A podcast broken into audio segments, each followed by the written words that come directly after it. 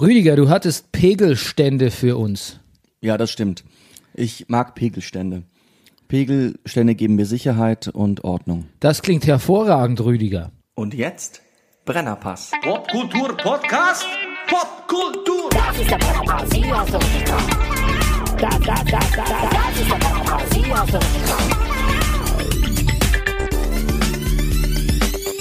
Alles nur für Massengeschmack. Wie dumm. Annyeong Hasio, meine Damen und Herren, hier ist der Brennerpass, ein Podcast über Popkultur, Politik, ähm, Fuß, Fußball, vielleicht eher weniger und Midlife in Berlin Mitte. Bisschen Seuchen auch noch dabei. Wir betrachten die Woche wie ein Sittengemälde. Mein Name ist Bernhard Daniel Mayer und mir gegenüber sitzt er. Er ist der Letzte, der auf Social Media noch sitzt. Er ist der Many-Faced Actor, der Lowlander, der Mann, der Barfußschuhe gesellschaftsfähig gemacht hat, der laut Sekundär Literatur lustigste Mann im Internet. Deutschlands interessantester Musikkritiker, da ist er wieder. Der Komiker von der zerkratzten Gestalt, der Breaker of Downs, der Mann mit der reizlosen Chimee, the Superman of Superfood, der Hauskatzen, Dompteur und Carsharing Connoisseur. Er ist der Mobitalist Mist.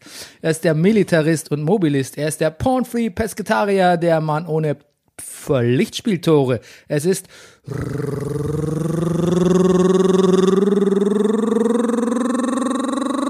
Rüdiger Ruder. Guten Morgen, lieber Bernie. Okay, also fällt unter überambitioniert, ne? Hier diese Ansage. Du, aber I can take it. Okay. Gesponsert sind wir, wie immer, von der Imkerei Peschel Biederer in Laberweinting, dem, Dem Honiglieferanten unter den Honiglieferanten.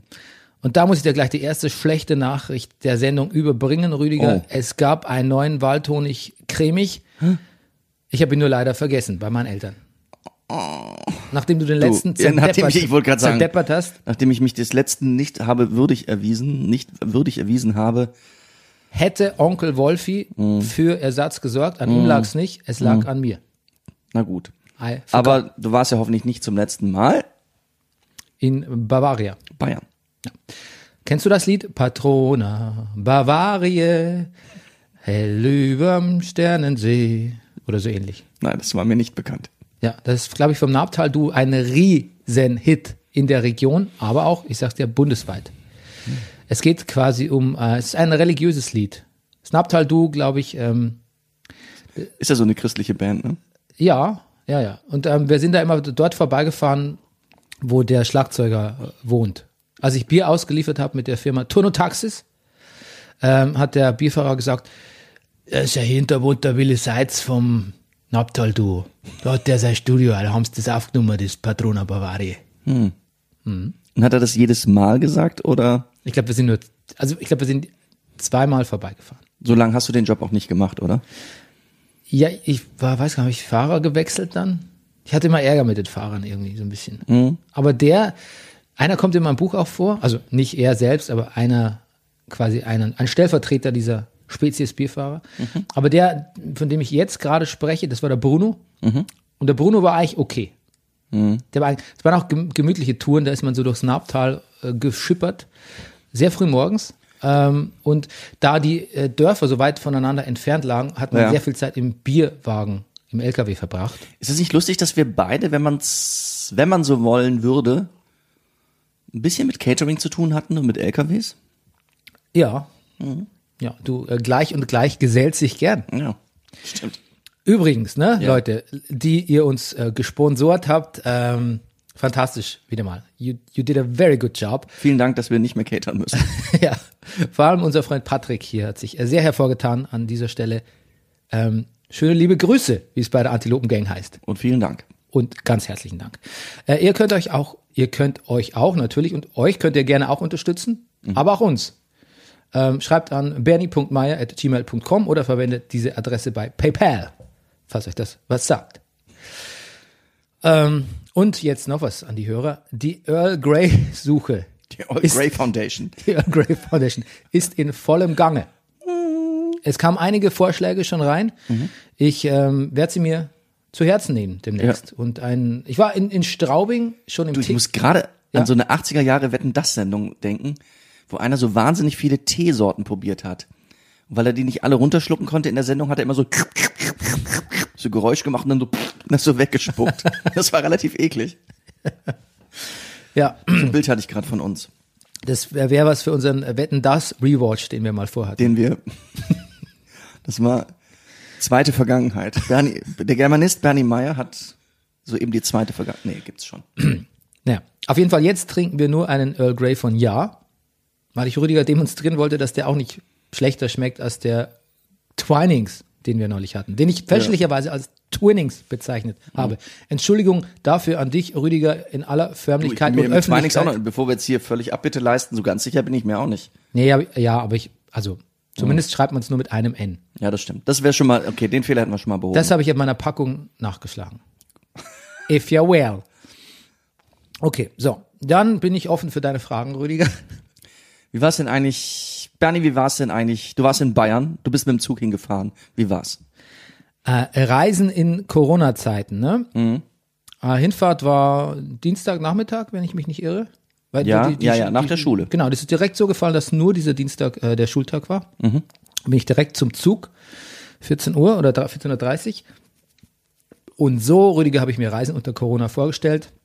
Nämlich der Zug war arschleer. Sehr gut. Also ich muss keine Angst vor dir haben. Nein, nein, nein, nein. Ja, wobei. Pass auf. Ja. Pass auf, der ist Einschränkungen. Ähm, wie, wie, wie überall bei Corona.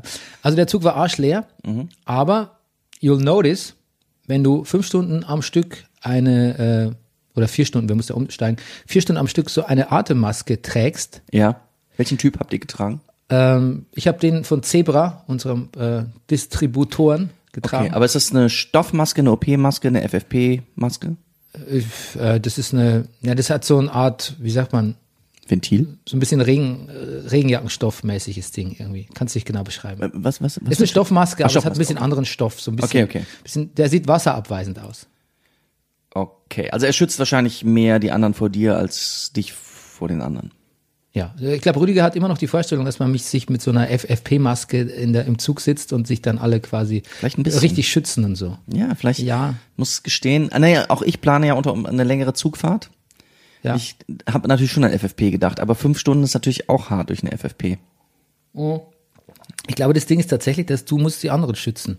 Ja, Also, wenn das alle machen, ist, ist er für jeden geschützt. Ja, tun ja auch alle. Mhm, Okay. Sich selbst schützen, glaube ich, ist schwierig, weil man muss die Maske sowieso abnehmen hin und wieder. Und das Ding ist, man sitzt in der Bahn oder man kommt vom Bahnhof, da hat man Sachen angefasst. Ja, ja. Müsste man, wenn da mit Handschuhen unterwegs sind. Und dann muss man die Maske nämlich ständig rauf und runter machen. Weil man ja was isst oder weil man mal kurz atmen muss oder irgendwie. Das heißt, du bist sowieso ständig in Kontakt mit deinem Gesicht und hast aber vorher irgendwo anders hingefasst. Ähm, so richtig geht es, das geht alles nicht auf mit der Maske. Das ist tatsächlich, um die anderen zu schützen vor deinen Auswürfen, sag ich mal. Vor diesem deinen bakteriellen, das schadet nämlich auch nicht, und virenartigen Ja, Auswürfen. ich kenne mittlerweile einige Leute, die sich zwischendurch in dieser ganzen Zeit, trotz allem, was man so im Moment macht, von Händewaschen zu Masken tragen, sich mit Magen-Darm-Grippen oder irgendwelchen Erkältungen angesteckt haben, die dann auch dachten, ja fuck. Also Wirklich? Da betreibt, ja, da betreibt man diesen ganzen Aufwand und aber es ist diese, diese, es, es ist einfach überall, es gibt das immer noch. So. Ah, ja. Also ich kenne nur, ich kenne niemanden, der krank geworden ist jetzt in den letzten Wochen. ja. Ich schon. Du, ich kenne auch nicht viele. Ich weiß nur, mein Chefchen hat eine fette Magen-Darm-Grippe gekriegt. Aber der ist ja immer krank. Der ist, ja, das, das alte Hemd, ne? Der ist, der, ja, der ist viel krank. Und ähm, er ist trotzdem ein guter Kamerad. Und ähm, Ja. ich zitiere Asterix und äh, genau, der Mark Maron erzählte es nur. Und der man äußerte auch den Gedanken, dass trotz allem, was man so betreibt und so, dass man sich auch mal eine Erkältung einfängt. Ja, aber dem stehe ich skeptisch gegenüber. Ich glaube tatsächlich, also ich glaube tatsächlich, dass man sich viel weniger einfängt. Viel weniger, das glaube ich auch. Aber, trotz, aber Essentiell weniger. Also Rüdiger, ich betreibe ein äh, privates Hygienekonzept, äh, seit ich vor zwei Jahren an dieser äh, komischen Grippe erkrankt bin. aber das ist auch nur eine, ja. Ah, okay. und ähm, natürlich bin ich wahnsinnig fit, wie du weißt. Ernähre mich Wir gesund. reden gleich nochmal dein Leben als extrem sportlicher Fahrradfahrer. Ja. Ähm, und ähm, bin tatsächlich, wirklich seit ich auch darauf achte, weniger anzufassen, mir Hände zu waschen Ja. und, und längst vor Corona äh, weniger krank. Ich kann Ja. natürlich Zufall sein, ich bilde mir aber schon ein, dass zumindest mein, auch meine Weigerung, öffentliche Verkehrsmittel zu benutzen, was damit zu tun hat irgendwie. Ja. Ähm, was, was denn? Ja, ich gut. benutze sie schon mal. Auf jeden Fall, okay. Das war der Hin die Hinfahrt, die war eigentlich schön.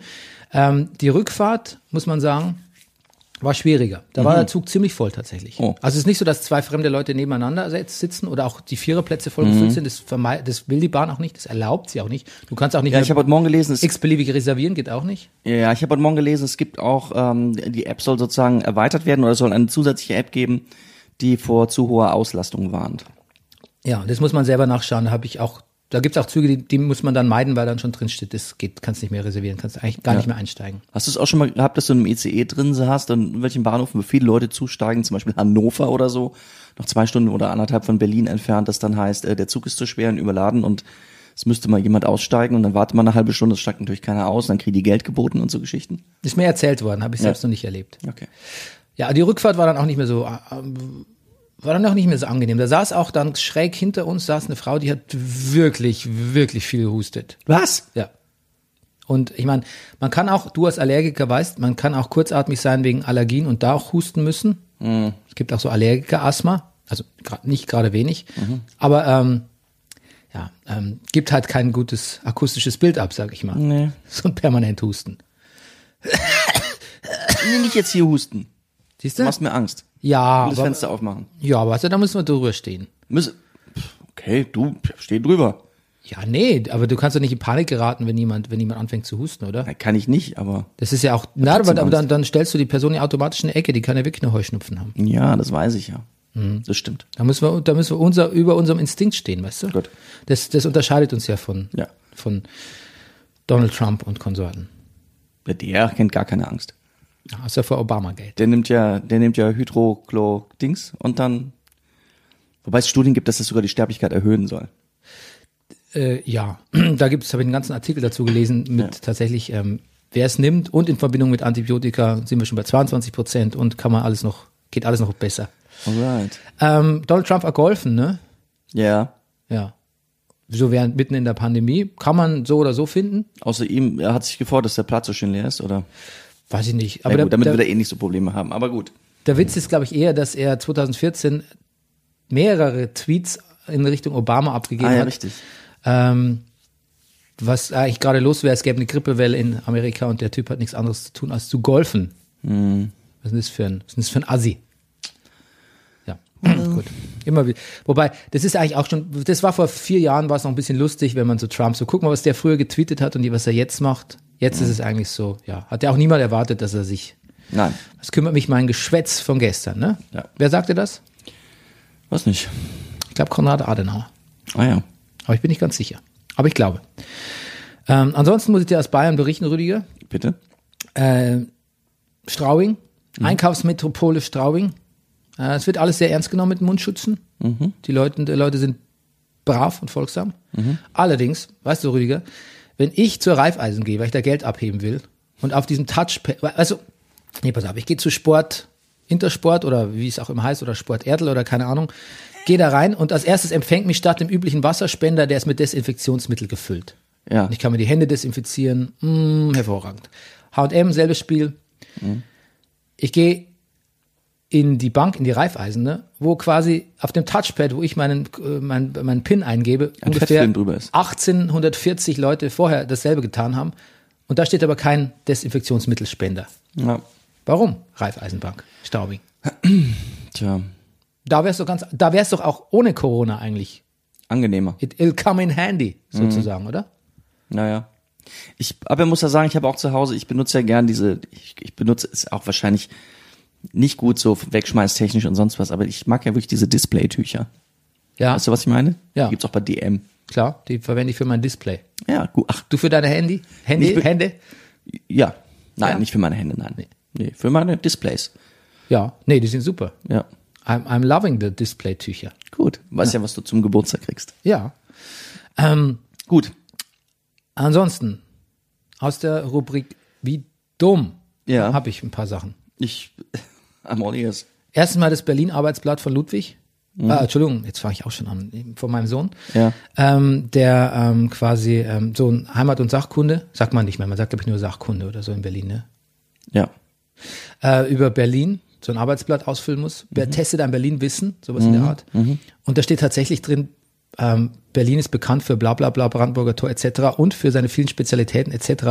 Und da steht tatsächlich drin, äh, was weiß ich, von Eisbein, Königsberger Klopse, sonst irgendwie Berliner Weiße mit Schuss. Und da habe ich mir echt gedacht, so Leute, das ist ja eigentlich, das ist ja, also, so, ich will gar nicht, dass mein Kind so aufwächst. Ne? Berlin ist doch auch bekannt für seine unglaublich, man könnte doch eigentlich sagen, hier kann man toll essen, oder? Ja. Hier gibt's tausende Restaurants, tausende kulturelle Einflüsse seit, ja, vielleicht seit hunderten Jahr, von Jahren oder Ja, seit ja, auf jeden Jahren. Fall. Na klar. Da schreibe ich doch nicht, da schreibe ich doch nicht irgendwie diesen ganzen Scheiß rein, der sowieso niemanden schmeckt. Irgendwie diese schlesisch-preußische, naja, lassen wir die Schlesier mal weg, diese preußische Piefke-Küche irgendwie. Das Ach so, also ich, was hast du nicht ganz- ach so, dir fehlen, da, da steht auch nichts anderes, da steht auch nicht drin, zum Beispiel, dass der Döner in West-Berlin erfunden wurde oder Nein. sowas. Okay, steht nur der Kack drin. hm, seltsam.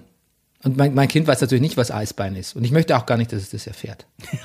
Der einzige, der Eisbein ist, Bernie, den ich kenne, ist mein Onkelchen. Der, der hat schon good- mal in meinem for, Beisein, Good for him. Good for him. Ja, es Ja. passt auch. Und der hat auch schon in meinem Beisein mein Eisbein aufgrund des Fehlers eines Kellners mit dem Fischmesser gegessen. Ja, und den Knochen hat danach immer mein Hund gekriegt. Gut. Und den Also hat er dann meistens auf dem Teppich gekotzt. Ja gut, weiter. lieber Senat Berlin, bitte Ja. ändert Ja. eure Arbeitsblätter. Es gibt Gut. so viele wunderschöne Sachen in Berlin, die mit ähm, multikulturellen Einflüssen zu tun haben. Zumindest wenn es ums Essen geht. Nein. Ja. Also mindestens wollte ich damit sagen, nicht zumindest. Das kann man ändern. Berlin. Das kann ist man erweitern. Ja, auf jeden Fall. Und Eisbein muss da nicht rein. Vor allem, wenn man, wenn Eisbein Teil von so einem Anagrammrätsel Aber es gibt ist. auch demnächst eine Eisbeinprämie. Ist Kaufeinreiz für Eisbeine, damit auch du dir ein neues Auto und ein Eisbein kaufst. Wie funktioniert das eigentlich mit der, mit der Autoprämie? Das weiß ich nicht. Ich weiß nur damals mit der Abwrackprämie. Das weiß ich. Ja, da bist du halt zum Händler. Ja, genau. Aber wie das jetzt, du, ich bin mir ganz sicher, Bernie, wenn du zum Mercedes-Benz hier am Salzufer gehst und sagst, ich interessiere mich für eine neue C-Klasse, dass der Verkäufer dir das schon erklären wird. Ja. Da müssen wir uns, das da müssen wir gar nicht recherchieren.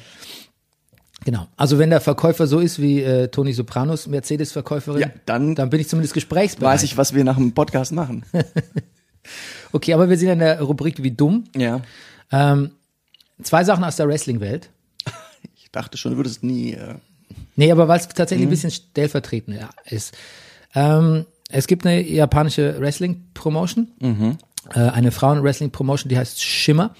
Ähm, die hatten ein 22-jähriges, hochtalentiertes, äh, Talent, hochtalentiertes Talent, ist ein, ähm, was ist das, ein Pleonasmus, Handy Adioin. Auf jeden Fall, äh, es ist ein, ein 22-jährige äh, Wrestlerin, hochtalentiert namens Hana Kimura, die auch in einer äh, Reality-Serie, in einer japanischen, ich glaube, The Terrace, glaube ich, heißt es, mitgespielt hat. Die hat da zuletzt kein so gutes Bild abgegeben, aber nicht schlimm, im Sinne von, hat ein bisschen ja, war den, waren viel, war vielen Zus- Zusehern nicht sympathisch. Ähm, Stein des Anstoßes war unter anderem eine Stelle, wo ein Typ ähm, sein Zeug in die Waschmaschine geworfen hat. Das ist so eine WG-Situation. Und einfach gewaschen hat, wahrscheinlich 60 Grad. Dort war aber ihr, ähm, ihr Wrestling-Outfit drin. Und zwar, das es auch im Tokyo Dome anhatte. noch Und- drin. Ja, Sie noch, noch drin vergessen vielleicht. Ja, Nee. Ah. ja, sie hat es zum Waschen, wie man halt Sachen in die Waschmaschine legt, weil man sie demnächst waschen will. Aber in der WG ist schon schwierig. Ja, okay. Gut. Gut. Vorsicht mit Position jetzt hier gegen Hana Kimura ergreifen. Okay, Vorsicht. Ganz vorsichtig, weil Okay. das, die, das dicke Ende kommt nämlich. Und ähm, dann war sie ja ziemlich sauer auf den, Mhm. hat sich ja, aber be- beleidigt und hat ihm auch irgendwie so die Cappy vom Kopf geschlagen. Also hat sich, man könnte sagen, ähm, war ein bisschen ungehalten. Mhm. Ich als äh, tatsächlich Connoisseur von Wrestling-Outfits Mhm. muss sagen, von mir mehr Verständnis. Auf jeden Fall gab es da aufgrund dessen jede Menge, mh, sagt man, Cyberbullying, ne? Mhm. Ähm, und die Frau ist wohl eh, ja, wo, wo, das ist schon der falsche Ansatz, wenn ich sage, die Frau ist wohl eh äh, depressiv, sondern das interessiert, hat eigentlich überhaupt nicht zu interessieren. Hm. Ähm, auf jeden Fall hat es die so fertig gemacht, die gute Hanna, 22 Jahre alt, wirklich, ähm, ähm, ja, die hat sich umgebracht, was soll ich sagen. Ah je. Und es ist lustig, weil natürlich jetzt der Reflex auch ist von Social Media. Social Media hat das angerichtet, wenn man das mal so generalisierend sagen will. Der Reflex von Social Media aber auch ist, weil Social Media ist ja, ist ja vieles. Da, typisch für Social Media. Scheiß Reality-Fernsehen. Fuck, jetzt seid doch mal ein bisschen netter zueinander. Irgendwie zeigt Verantwortung. Aber ähm, dieselben Leute sind natürlich bei einem anderen Thema egal ob du in das Forum von der Terrace reingehst, Reddit der Terrace oder ins Wrestling-Forum oder so, bei einem anderen Thema geht's sofort wieder weiter. Boah, hast gesehen, was, ja, das, die, die Tätowierung, die die auf der, boah, das ist ekelhaft, wie kann man sowas machen, boah, ich würde mit so einem würde ich kein Wort mehr reden und so.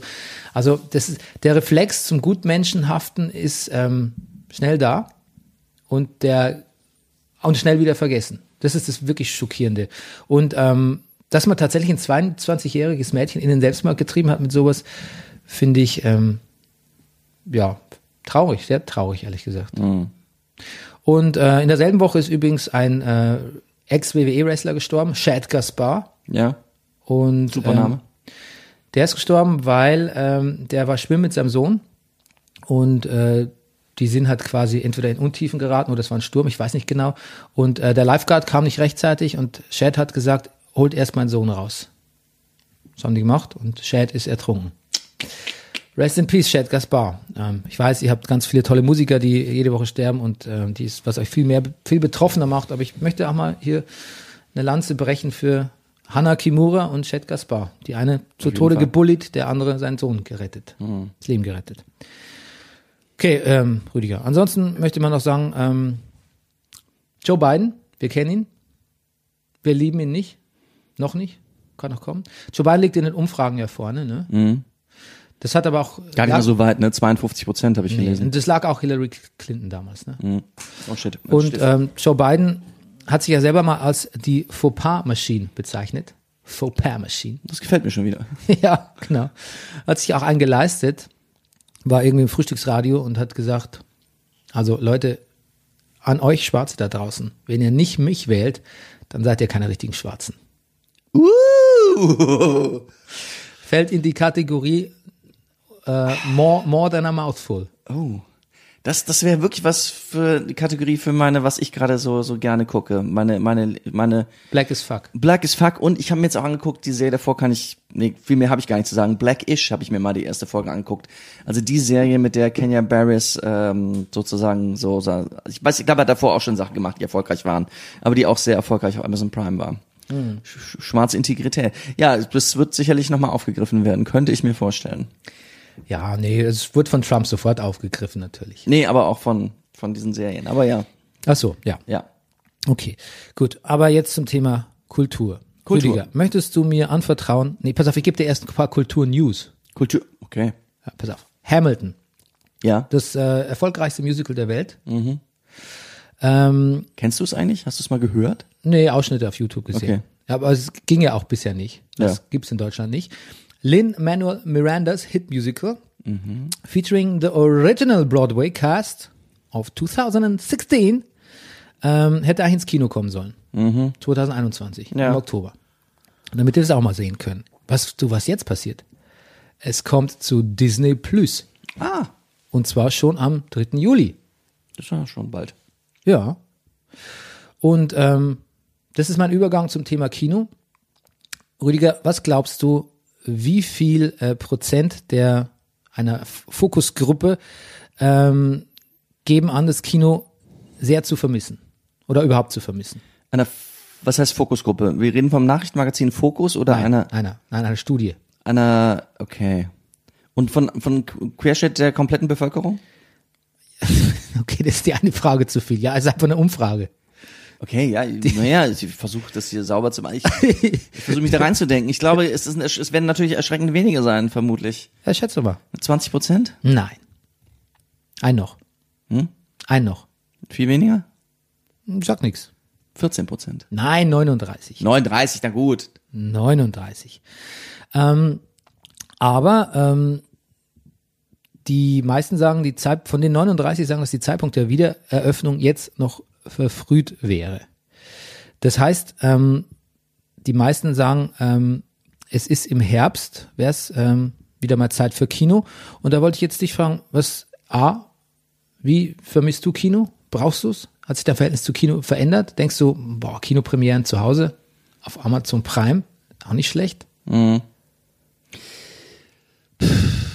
Also wenn ich, ich glaube, ich vermisse Theater, Live-Erlebnis mehr, weil das ja auch so richtig live, live ist. Weil du davon lebst auch? Und vielleicht, weil ich auch davon lebe und weil ich gar nicht so oft ins Theater gehe, aber doch davon lebe, ja. Das könnte man sagen. Ähm,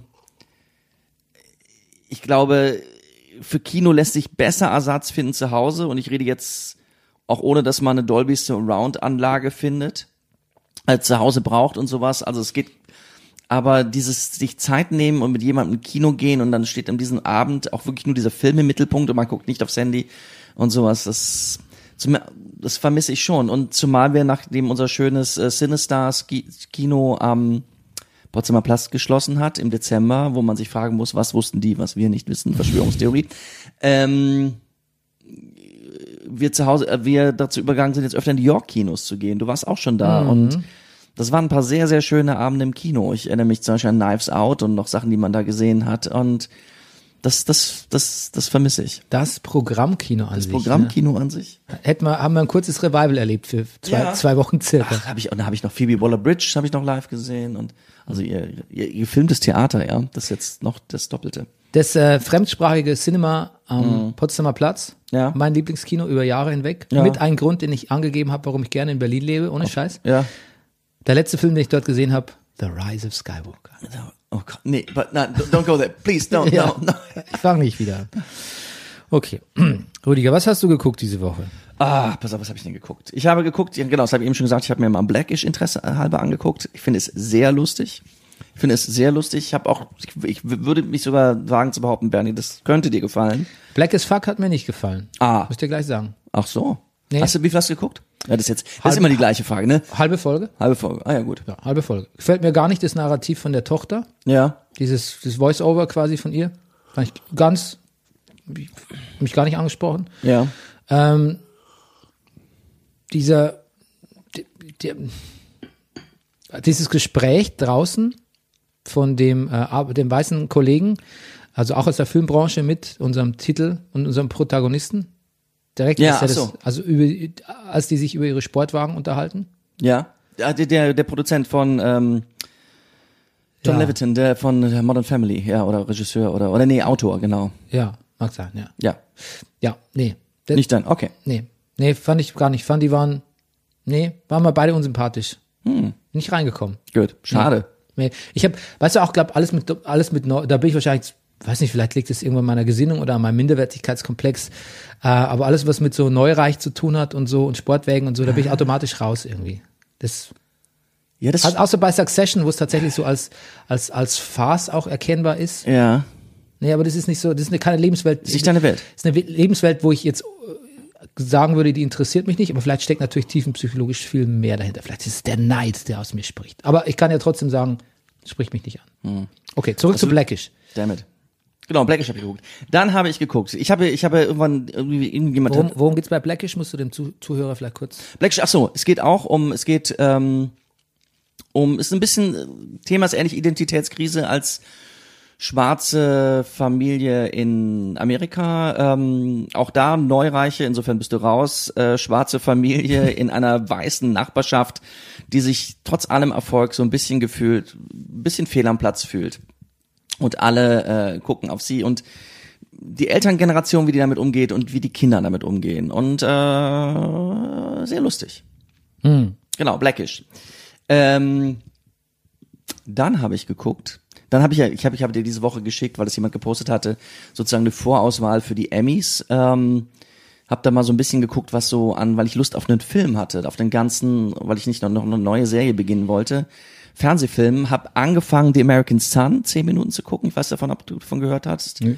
Ähm, ist, äh, hab das aber auch sofort wieder ausgemacht. Das lief, glaube ich, unter der Kategorie äh, wichtig, aber leider nicht so gut umgesetzt. Eine schwarze Mutter, die ähm, schon da lässt einen der Film am Anfang unklar entweder zu Hause sitzt oder an der Polizeistation. Es kommt dann raus, die Polizeistation, weil ihr Sohn nicht nach Hause gekommen ist und wie unglaublich sie kämpfen muss, ähm, dass die Polizei sie überhaupt ernst nimmt und es ist voller versteckter Rassismen oder offen, eigentlich offener Rassismen der Polizei, die nicht glauben, also die sie nicht ernst nehmen, dass ihr Sohn ein zuverlässiger Junge ist, der jeden Abend nach Hause kommt und an diesem Abend nicht nach Hause gekommen ist.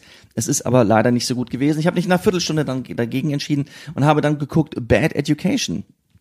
Ähm, eine Komödie, eine Dramakomödie mit äh, Hugh Jackman unter anderem, wo es geht um ähm, einen Superintendent einer großen Highschool, ähm, die sich anschickt, einer der besten des Landes zu werden was eindeutig immer daran zu bemessen ist, wie viele ähm, Schüler eines Jahrgangs äh, es auf eine der großen Elite-Universitäten schaffen. Ähm, und da hat man es im Laufe der letzten zehn Jahre mit Hilfe von Hugh Jackman sozusagen geschafft, äh, zur Nummer vier aufzu aufzuschließen, äh, also zur Nummer vier zu werden. Was äh, allerdings auch im Laufe des Filmes rauskommt, und das Ganze beruht auf einem, ähm, auf einer, auf einer wahren Geschichte. Ähm, dass Hugh Jackman und seine Kollegin äh, Geld unterschlagen haben, und zwar mehrere Millionen von den sehr reichen, vom Förderverein der Schule, die erstens natürlich sehr interessiert daran, diese Schule zu fördern, da viel Geld reinpumpen, ganz einfach, damit die Schule gut wird. Ähm, hauptsächlich allerdings deshalb einmal, weil es natürlich ihren Kindern gut gehen soll, aber auch, weil es natürlich so ist, dass wenn du Immobilien, und das besitzen die alle, in der Nähe einer Schule besitzt, die einfach sehr gut ist, also es gibt nichts, was den Immobilienmarkt, und das beobachten wir auch hier in Berlin, äh, äh, weiter nach oben bringt als eine gute Schule in der Umgebung. Die Häuser sind nur so viel wert, wie gut, wie, also es lässt sich daran bemessen, wie gut die öffentliche Schule ist. Hm. Ähm, sehr lustig, sehr, sehr, ähm, hat mich auch wirklich erinnert. Ich habe einen ähnlichen Fall erlebt in meiner Kindheit in Siegen, wo der Vater meines besten Freundes damals, der war, der war, der war Geschäftsführer oder Leiter oder Führer oder wie sagt man Führer? Also der war Vorsitzender des Haus. Fü- Führer sagt man nicht Führer mehr. sagt man nicht mehr. Vorsitzender des Haus- und Grundbesitzervereins und hat es geschafft mit diesem Haus- und Grundbesitzerverein, wo der Jahresbetrag, ich weiß nicht, wie viel es gewesen ist, lass es 50 Mark, lass es 100 Mark gewesen sein, also hat er über 100.000 Mark unterschlagen damals. Das war sehr lustig und das hat mich sehr daran erinnert. Ja. Aber da sind es mehrere Millionen. Manchmal glaube ich, wenn man, wenn es einem wirklich um Geld ginge, ne? Mhm. Und zwar so ganz explizit. Ich glaube, es gibt viele Möglichkeiten, Rüdiger. Es gibt viele Möglichkeiten, an Geld zu kommen. Ja. Nicht alle illegal. Ich, du guckst so verschlagen, ich sehe da Banküberfall in deine Augen. Nee, was? Nee. Nee, aber da muss man, also das, ich glaube, das ist mir gesinnungsfremd. Das, also, Ach so. das, also nichts, also ich glaube, hab, mir bieten, mir bieten sich diese Möglichkeiten nicht. Aber ich glaube, wenn man es wirklich darauf anlegt, Aber wir haben ja auch diese Woche über dein persönliches Bällebad geredet. Wie, ähm, wie das aussehen würde. Wie, was, was, was wäre denn so dein, wie, wie könntest du dir denn vorstellen an sehr viel Geld? Sagen wir mal, so dass es realistisch ist für mich. ja. Du musst jetzt Podcast sagen, Bernie.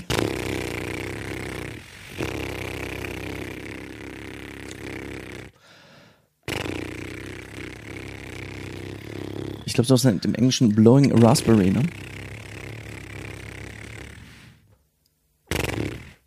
Bestseller schreiben vielleicht? Bestseller? Bestseller. Bestseller. Ja, sonst sehe ich da keine Möglichkeit. Mhm. Nee, also mein persönliches Bällebad ist ja auch quasi, ähm, was habe ich gesagt? Äh, Ich habe gesagt, ich wohne, Ich glaube, es war warte, warte, ich kann es vorlesen. ja, Dann- ein, dann- Landhaus war im Spiel. Ja, wir haben ja diesen Channel, wo wir chatten und uns äh, ist quasi unser Brennerpass. Da könnten wir eigentlich mal mehr draus vorlesen. Ne? Ähm, mein Bällebad ist simpel. Ich wäre mit Hong Chao verheiratet. Es liegt daran, dass du vorher Hong Chao erwähnt hast, weil wir über Watchmen gesprochen haben. Ja, das stimmt. Aber das spricht. Also habe ich vermutet. ja, aber Hong Chao ist natürlich trotzdem. Egal, ob sie, wenn, selbst wenn du sie vorher nicht erwähnt hättest, Ja.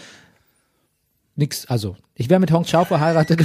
Das muss man über Bernie Meyer wissen. Wenn Bernie Meyer was richtig gut findet, sagt er, ist nichts dagegen einzuwenden. Auch wenn er Leute lobt. Ja. Also ich habe Bernie Meyer schon Leute loben hören für einen Kaffee, den sie ihn serviert haben. So, nee, ist nichts zu meckern. Ah, ich kann doch sehr euphorisch loben. Du kannst sehr Dieser- euph- Ja, du Dieser bist Podcast ist doch charmant beleg, dabei. Belegt dafür. Gut. Okay, ich wäre mit Hong Chao verheiratet und würde irgendwo auf dem Land wohnen. Siehst du, da haben wir es ja schon. Irgendwo auf dem Land. Mhm. Irgendwo gar nichts Land. definiert. Ich würde, Okay. Mhm. Die würde Kram machen und ganz aktiv sein und ich würde den ganzen Tag schreiben, essen und Sport machen. Genau. Manchmal käme mein Sohn vorbei, um mich Mario Kart zu schlagen und zu mir zu sagen, wie Fahrt's auf dem Land ist. Aber jeden Montag nehmen wir den Brennerpass auf. Du hast geschrieben, Bernie, pass auf, darf dann, bevor du das Ja. vorliest, ganz kurz sagen. da Ich brauchst du nicht viel Geld für dieses Modell, wollte ich dazu sagen. Eben, darauf will ich hinaus. Ja. Und ähm, es ist noch nicht, es ist nicht so viel anders Als jetzt. als jetzt. Und ich finde, seitdem wir Kontaktsperre ein bisschen hatten, ist, sind wir ja fast am Land. Das stimmt. Also außer Hong Chao, Bernie. That's done. Ja. Ja. Okay, was habe ich geschrieben dazu? ja. Äh, Hong, es gibt viele Hong Chaos auf der Welt. Ja. Äh, klar, mein Landhaus mit drei irischen Wolfshunden wäre ja auch direkt nebenan. Also knapp zehn Minuten mit meinem E-Bike. Und das habe ich gesagt, das wirft verschiedene Fragen auf. Ah ja, okay. Nämlich, warum drei irische Wolfshunde? warum nicht? Also du magst irische Wolfshunde. Ich, ich, ich, nee, pass auf, meine Vorstellung, also ich hätte, ich finde große Hunde schon geil. Ja. Also Hunde, die man so richtig anpacken kann, die man umwerfen kann, mit denen man rumtollen kann. Ich mag auch kleine Hunde. Mein, Her mein Herz ist, ich würde auch, ich würde auch fünf kleine und drei irische Wolfshunde haben. Du würdest auch einen Jack Russell durch die Gegend werfen, statt einen großen Hund. Jack um- Russell vertragen einiges in der Beziehung. Ja, ich hatte einen. Ah, Ja. richtig, erinnere mich. Ja. Ähm, nein, Jack Russell sind richtige Kerle, finde ich. Also, nee, drei irische, nee, einfach nur so. Okay. Ja. So wie gesagt, hier meine fünf, keine Ahnung. Ja. Ja, ich hätte auch einen Hund natürlich. Mhm. Ein Shiba Inu, weißt du ja, ne? Ja. Ähm, aber ich dachte, das mit Hong Chao zusammen und dann Shiba Inu, das ist zu viel. Das klingt dann gleich, das klingt dann so Asia, Asia viel, deshalb habe ich das weggelassen. Stoß uns mit der Nase drauf. Und hab's ja. trotzdem jetzt gesagt. Ja, ist okay. Ja, ich Idiot. Ähm, my Motor Mouth. Ähm, wieso dein E-Bike? E-Bike? Ne, ich habe überlegt, wie ich ich wollte jetzt da nicht reinschreiben, ich fahre mit meinem Land Rover rüber zu dir. Ich kann auch nicht jeden Montag rüber zu dir joggen. Ja. Da aber es natürlich hügelig ist, wo wir da unsere Landhäuser Das haben. stimmt, ja. Die sanften Hügelketten. Und weil ich weiß, dass E-Bikes sowas ähnliches auslösen wie bei dir, wie reiche Kenya Barrisse. Das stimmt nicht. Das stimmt. Wir, wir haben noch nie über E-Bikes gesprochen, nur über E-Scooter. Wir haben noch über E-Bikes schon, erinnerst du dich? Unser E-Bike-Incident. Ah, doch, stimmt, da hatten wir ein richtiges, stimmt, da war die Stimmung, Ja. ist die, richtig die Stimmung gekippt. Jetzt ja, richtig, wo du richtig wütend wurdest. Stimmt. Also Der Sinn von E-Bikes, doch stimmt, natürlich habe ich was gegen E-Bikes gesagt. Ja. Ja, genau, Ja, nee, stimmt. man, ein- E-Bike-Gate, jetzt erinnere ich E-Bike mich wieder. Ja, e Tut mir leid. übrigens, Ja. ich kann sogar Twitter-Handle sagen. Ähm, Conan O'Brien hat gesagt, wenn Christina Applegate in einen Skandal verwickelt wäre, wie hieß der dann? Naja, Applegate Gate. Genau. Ja. Okay, stimmt, stimmt, ja. Jetzt habe ich nichts mehr gegen E-Bikes, weil Ah. natürlich ähm, ich, Du mit mir geredet hast. ich mit, über- mit, mit dir geredet hat, mir das auch ein bisschen unangenehm war, mein Furor, der, der erweckt wurde und deshalb Mhm. ich äh, sofort zu Toleranz gewechselt bin gegenüber E-Bikes. Nur mal die, ein Update hier zu bringen. Ja. Okay. Aber im Prinzip sagst du E-Bike, damit du mich nicht erzürnst mit deinem Land Rover. Natürlich. Aber auch das ist sehr rücksichtsvoll von dir, Rüdiger. ich sag viel, um dich nicht zu erzürnen.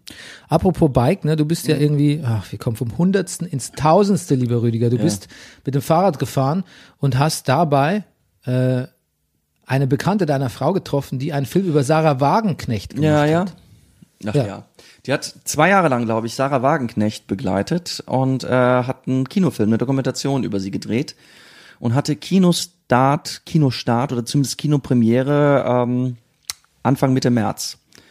Ja, den Rest könnt ihr euch denken. Es gab, äh, es gab eine schöne Premiere, der Film ist noch zwei Tage gelaufen und dann war es das mit Kino. Ich könnte mir vorstellen, dass der Film ganz gut ist. Mhm. Der Trailer, muss ich sagen, war der unaufgeregteste Trailer, den ich, glaube ich, Naja, seit langem gesehen habe. na gut. In Das einer Zeit, in deren Politiker nur noch sagten, was gesagt werden musste. Nee, das war ein Trailer, wo man sagt, okay, wenn es läuft um elf Mhm. auf Arte und ich zufällig, Naja. dann bleibe ich dran. Aber mehr auch nicht. Naja. Ja. Ich glaube, ich finde, es kommt auch im Trailer schon durch, dass sie, glaube ich, die Sarah Wagenknecht sehr gut fand. Aber was oder oder nicht so schlecht findet. Also der Film kommt jetzt nicht rüber wie, oh, da wird aber Sarah kriegt, kriegt in diesem in diesem Sarah Dokumentation- Knecht hast du jetzt Sa- abgekürzt. Sarah Wagenknecht, Sarah äh, mächtig Feuer. Ähm, genau. Ja, das kommt tatsächlich, stimmt. Das, das kommt, äh, Ja, ja. das kommt zu homagig rüber. Ein bisschen vielleicht. Hm. Ähm, ja. Okay, ich habe dich unterbrochen. Nee, genau. Ich wollte euch nur noch erzählen, so von wegen, wir haben eben gesprochen drüber, wie hart das ist, dass man nicht mehr ins Kino gehen kann, wie man das vermisst. Nur mal so kurz von dieser Bekannten zu erzählen. Die Kinopremiere, Kinoauswertung hat sich damit natürlich erledigt. Es wird auch wahrscheinlich nicht wieder aufgegriffen werden und ähm, sie hatte auch durch diesen Film äh, bereits einen Vorvertrag für einen Spielfilm, wo sie, den sie gedreht hätte, der ist aus Budgetgründen komplett gestrichen. Also, ja, Kunst und Kultur, es, äh, es ist nicht so leicht. Ja, ja, also ich habe auch, ähm, ich habe äh, das durchaus auch, ähm, am- ja, nicht in dem Maße natürlich, aber durchaus am, am eigenen Leib schon erfahren. Mhm. Jetzt mittlerweile dann doch, was da so alles wegfallen kann an geplanten Projekten. Na gut, So, soll ich? Oder hast du noch was geguckt? Ähm, nee, erzähl doch mal was. Ne, du klingst als hättest du noch einen in der Hinterhand. Du hast Angst, dass ich von hinten überrasche ne, mit irgendwas. Nee, ähm, nee, hab ich nicht. Ah, d- Rüdiger, das nehme ich dir nicht ab.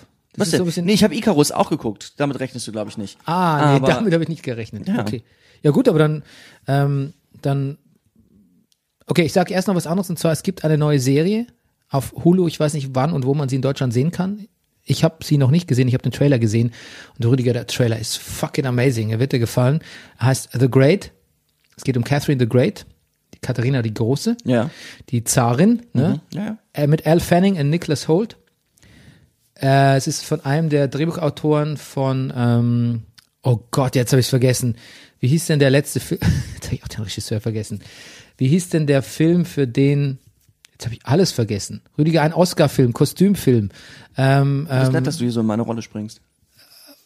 Kostümfilm. The Favorite. Ähm, ja, genau. Danke, danke. Das ist es, ja. The Ja, Favorite. nee, dafür genau. bin ich hier. Ja, äh, genau. Von einem der Autoren von äh, The Favorite.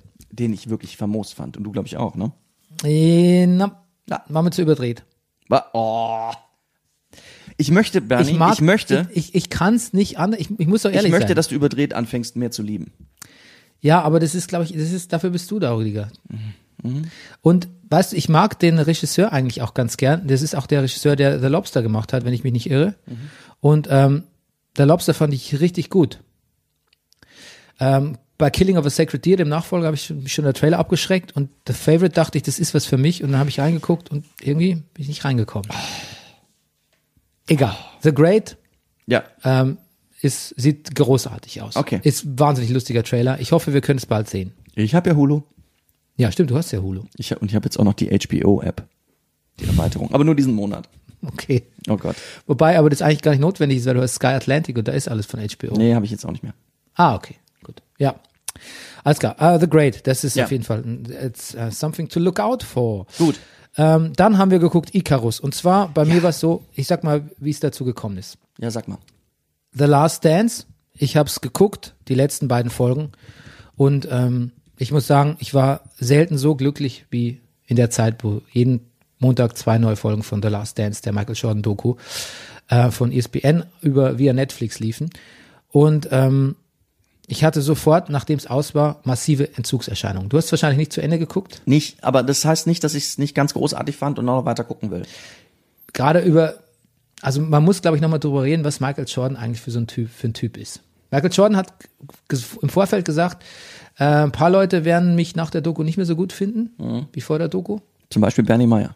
Nee, gar nicht. Ähm, ich glaube, was er verkörpert, nämlich so ein bisschen so, so, so, so ein Egoman und auch so ein bisschen, so ein bisschen Arschloch-Typ auf, dem- auf, dem- auf dem Court. Ähm, ich glaube, das sind alles notwendige Ingredienzien für, äh, für seinen Erfolg gewesen. Und alle die Sportswriter in Amerika, deren Podcast ich so höre und deren Takes ich so lese, sagen so, ey, what's new? Ja. Ähm, die die wiss- wissen, wussten es alles. Aber die meinen sehr, alle ist nochmal so komprimiert zu sehen und alle Hot Takes, die sie damals hatten. Ich sag nur Pizzagate, weil wir gerade bei Gates sind. Da kommst du nochmal hin bei Pizzagate. Interessante, interessante Episode. Äh, das alles nochmal zusammengefasst zu sehen. Es gibt eine, es gibt eine Pizzagate. okay, dann erzähle ich doch kurz. Ja. Ähm, es war in einem Playoff-Spiel. Äh, in der Nacht vor dem Playoff-Spiel gegen Utah Jazz. Ein entscheidendes Playoff-Spiel. Michael Jordan hatte nachts noch Hunger. Ja, pass auf, aber da geht's ja wirklich um Pizza. Ich störe, weil es gibt ja so eine Verschwörungstheorie um Pizzagate. Das na- nannte man so in NBA Okay. Mhm. Weiß nicht, was du jetzt meinst. Du meinst wahrscheinlich nicht das, oder? Nee, eine aktuelle Verschwörungstheorie mit. Okay, nämlich? Äh, ich- da, da, das, das muss ich nochmal nachgucken. Aber ähm, da, da geht's um diese ganzen komischen Geschichten mit Adenochrom und, und Kinder ähm, und Hillary Clinton und und äh, äh, Kinder, äh, die gefoltert werden und und und und und und, und, Kinderschänder und sowas. Wusstest du, dass die Hälfte der Fox, na, nach einer Umfrage, die Hälfte der Fox-Zuschauer, Fox Ja. News-Zuseher in Amerika tatsächlich daran glaubt, dass Bill Clinton Hm. mindestens einen Zensus, einen geheimen Zensus einführen will mit der Corona, per Co- Corona-Krise? Ich möchte es nicht wissen. Ja. Und Fox-Zuseher sind nicht wenig, glaube ich. So mal. Äh, genau, auf jeden Fall bei Last Dance, der Michael Jordan bestellt in der Nacht noch eine Pizza, weil er Hunger hat. Und äh, Utah Jazz, also ähm, da gibt's quasi, also da, sagen wir mal so, da gibt's nicht viel Pizzaläden, die nachts noch offen haben. Und ähm, da kommt halt eine Formation von fünf Leuten, was die auch, was auch schon merkwürdig ist, und bringen die Pizza. Und danach äh, wird Michael Jordan unfassbar krank. Also Lebensmittelvergiftung im Mindesten. Und natürlich ist das, man, es wird insinuiert, dass äh, da natürlich ähm, was dahinter steckt, ähm, dass, wo, keine Ahnung, wo das ist in Salt Lake City oder so, dass da die Leute gesagt haben, in dem entscheidenden Playoff, dem spucken wir mal in die Suppe im Ja, im wahrsten Sinne. Des Wortes, auf die Pizza. Ja. Genau. Und das sagen halt, das sagen halt die Journalisten, dass viele Sachen, die halt da so alles nochmal komprimiert zu sehen und auch mal die ganzen, die ganzen Theorien, die sie früher hatten und das teilweise auch nochmal bestätigt zu sehen und auch nochmal zu sehen, wie wichtig wirklich Scotty Pippen war und was für ein großartiger Trainer, Trainer, Coach Phil Jackson war. Das alles so komprimiert zu sehen, es ist quasi ein warmer Regen. ja. Cool. Und auch wenn der warme Regen beinhaltet, dass man Michael Jordan auch von einer unangenehmen Seite auch erlebt. Aber ich, glaube, Michael Jordan ist scheißegal. Ja. Und ich glaube, das. Du hast mich auch zum Denken gebracht, Bernie, nach unserer letzten Runde Tischtennis. Wo du nämlich, es war an einem Vormittag, wo du wieder alle vier Sätze, die ist oft, wir spielen immer, wir spielen immer drei Gewinnsätze, die gewinnst du dann alle drei. Und weil wir dann noch ein bisschen Zeit haben, spielen wir noch einen vierten Satz, den du auch gewinnst. Ja. Und dann hast du mir sehr klar zu verstehen gegeben, dass du an meiner Stelle jetzt für den Rest des Tages sehr schlecht drauf wäre. Und dass Michael, wenn ich Michael Jordan wäre, ich jetzt so an mir arbeiten würde, dass ich dich nächstes Mal schrubben würde. Das hat mir zu denken gegeben. Also vielleicht, vielleicht äh, äh, werde ich jetzt, ich werde jetzt Michael, dich, Michael Jordan demnächst. Ich habe auch, ich hab auch übrigens auch eingeräumt, dass es nicht an meiner Technik liegt oder meinem überlegenen Spiel, sondern nur, dass Ja. ich, ähm, dass ich mich ähm, mir beigebracht habe, mich, wenn es knapp wird oder äh, knapp wird's jetzt ja nicht. Pass, ja. Ja, Entschuldigung. Wipe that smile off your face, Bernie. Das war bei den Sopranos gestern. Hm, ich weiß. Ja, genau. Da, dass ich mittlerweile im Gegensatz zu früher in der Lage bin, mich zu konzentrieren und weniger Fehler zu machen. Und oft ist es dann so, dass Ja, ich, ich dein, merke auch, dass du deine, früher mal Tennis gespielt hast. deine Fehler provoziere. Dann. Oh. Ja, Tennis, oh, Tennis Psycho, Psycho, schlimmes Psychodrama, Tennis zu spielen. Nie, also natürlich in Beziehungen und beim Tennisspiel wird man so mit seinen abseitigen Charaktereigenschaften konfrontiert. Mit seinen, Interessanter? Ah ja. ja, also wie also, d- Tennis spielen ist was für das Sport für Jedis. Gut. Mit der dunklen Seite der Macht kommt man da nicht weit, Jetzt zu Icarus. sagt John McEnroe. Ähm, Sehr gut. Auf jeden Fall hatte ich Entzugserscheinungen und habe gedacht, Sportdoku, Sportdoku, Netflix, show me deine Sportdokus. Und da kam relativ bald Icarus, eine Doku, die auch, glaube ich, hat die nicht eine Ausgabe Die hat einen bekommen? Oscar gewonnen, 2018, ich glaube. Hat einen Oscar gewonnen, Hab auf ich, jeden Fall. Hab's damals nicht gesehen, hab's Ja. damals nicht gesehen, hab drüber gelesen, hab einfach nicht die Muße gehabt, dachte ich jetzt, möchte ich sehen. Und ähm, hier geht's mir ein bisschen ähnlich wie bei The Last Dance und auch Tiger King, obwohl der Vergleich verlegen klingt. Ich war so gebannt von dem Inhalt und dem Protagonisten, dass ich im Endeffekt nicht mehr viel über die Machart der Doku sagen konnte, weil ich, ähm, wenn ich jetzt genau darüber nachdenke, wird mir vielleicht einfallen, was ich, vielleicht könnte ich was kritisieren, aber äh, ich, ich hatte mein, mein Verstand hatte nicht genug äh, Zeit, sich damit zu beschäftigen, weil diese, die Story so so irre und auch so rasant war. Es geht drum, dass ein Typ, ähm, der fährt Fahrrad, leidenschaftlich, möchte ich mal sagen. Ähm, der fährt auch immer so eine Alpenetappe, die Ja, äh, so eine, Route. ja, genau, die Route Ut, sagt man das so? Gut, ja. Route, nicht, Route. nicht, nicht Rot Haute, sondern Haute Rot. Hm? genau. Und ähm, der wollte, der Ja, wollte, das härteste Amateurrennen der Welt. ja, genau. Und der wollte einfach rausfinden, wie das ist, gedopt zu sein. Genau. Weil er ist ohne Doping gefahren und hat es auf Platz 14 geschafft, was, der absolute Wahnsinn ziemlich ist. gut ist. Ja. Ja. Glaube auch. Und er sagt so, es gibt, es gibt die Spitzengruppe von sechs, sieben Fahrern, die sind der Wahnsinn, die sind vorne weg. Danach kommen noch mal welche und danach kommt er. Ja. Und ähm, genau. Ähm, man muss jetzt dazu sagen, dass ähm, das sich schon, das sich in Dimensionen schon abspielt, wo unser eins ähm, sich denkt, da kann man ungedopt sowieso nicht hinkommen.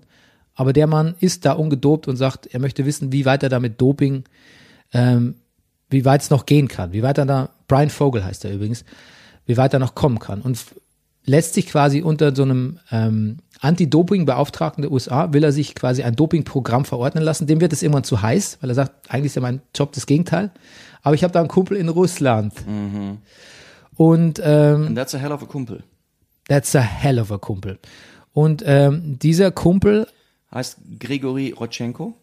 ja, und Grigori heißt er übrigens. Grigori, richtig. Und ähm, der ist quasi der Chef von dem, der Chef vom absoluten Chef Labo, Laboratorium im, in Sachen Anti-Doping-Testing. Ja, also welt, weltweit.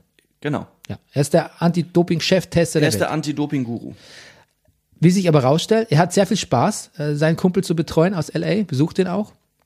Und die entwickeln ein Vertrauensverhältnis und letztlich kommt er nicht umhin zu sagen, Mensch, weißt du eigentlich, ich kenne mich auch deshalb so gut mit Doping aus, weil erstmal habe ich selber gedopt, ich war Läufer früher und dann habe ich auch jahrelang hier dem Kollegen Putin und Freunden irgendwie auf die Sprünge geholfen Ja. und quasi, also er, er war quasi der Anti-Doping und der Doping-Papst, wenn man so will. Genau. Und ähm, Das eine kommt mit dem anderen. er geht da an die Öffentlichkeit. Er muss, ähm, er verursacht, er ist quasi, er wird zum Whistleblower.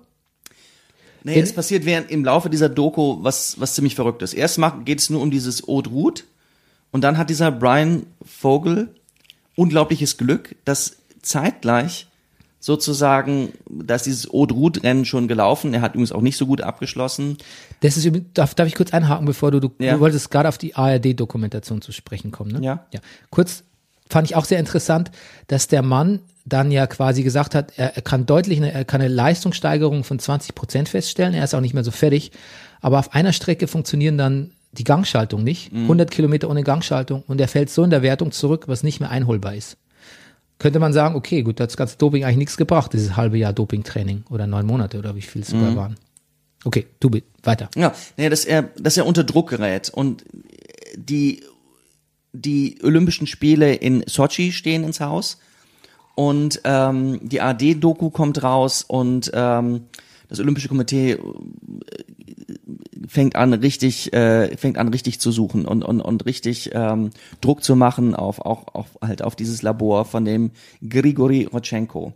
Mein Lieblingscharakter ist ja quasi so, äh, ist ja weder Grigori noch, ähm, noch Brian, sondern eigentlich Thomas Bach, Ja, der wie gesagt absolut fa- fakeste aller Faken, ähm, Faken äh, ähm, Medienvertreter ist, finde ich, der immer so tut, das wüsste er von gar nichts.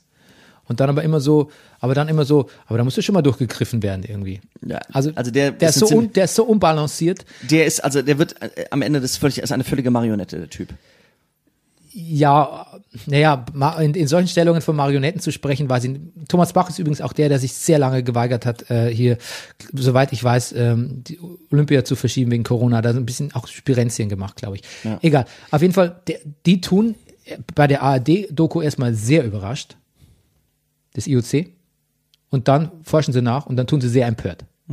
Also, das kommt mir alles, als, würde man das alles nicht, als wäre das ungeahnt, ne? Als würde das ungeahnte Tiefen haben, diese ganze Doping-Skandal. Okay.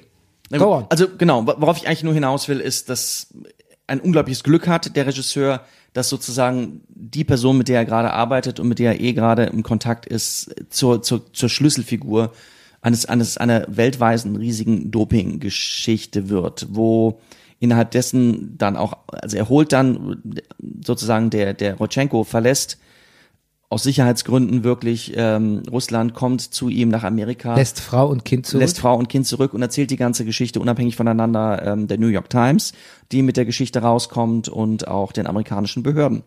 Und ähm, dass seine Ängste auch nicht ganz unbegründet sind, ähm, erkennt man auch daran, dass zum Beispiel also zwei Chefs der russischen Anti-Doping-Behörde danach relativ kurz innerhalb, ich glaube innerhalb eines Monats oder zwei an Herzversagen sterben. Ähm, genau. Und dann, ja, der, der, ist, der ist ein sehr schräger Vogel, der, der Rodchenko. Ich bin mir teilweise der gerne oben ohne skypt. der gerne oben ohne Skype, der gerne Hunde mit ihren Genitalien ins Bild hält. Er ist ein sehr lustiger Typ. Das hat aber Brian Slagle gemacht. Das mit den Genitalien. Stimmt, er hat Vo- Vogel, nicht Slagle. Vogel, ja. Ja. Übrigens dieser Brian Vogel, der ist Regisseur.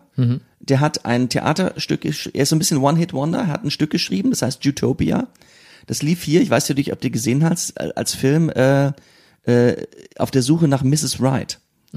Da- Den, das, das ist sozusagen, er hat extrem schlechte Kritiken gekriegt, ist aber, lief lange am Broadway, das Stück. Ähm, es gilt, ist, ist einer der größten Broadway-Erfolge überhaupt.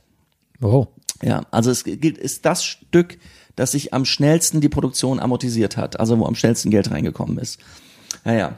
Ähm, ja, das Verrückte ist, ich bin, ich, weil du da das gesagt hast, ich finde die Doku wirklich teilweise auch gar nicht so gut gemacht, im Sinne von, es gibt so eine Phase, nachdem das klar ist, er hat dieses Fahrradrennen nicht gewonnen, wo es sozusagen dann erst in diese andere Geschichte reinfindet, die, was diese Doku letztendlich wirklich interessant macht. Ja. Wo es so ein bisschen verworren ist, wo ich nicht ganz hinterherkomme. Dann wird's aber sehr, sehr spannend.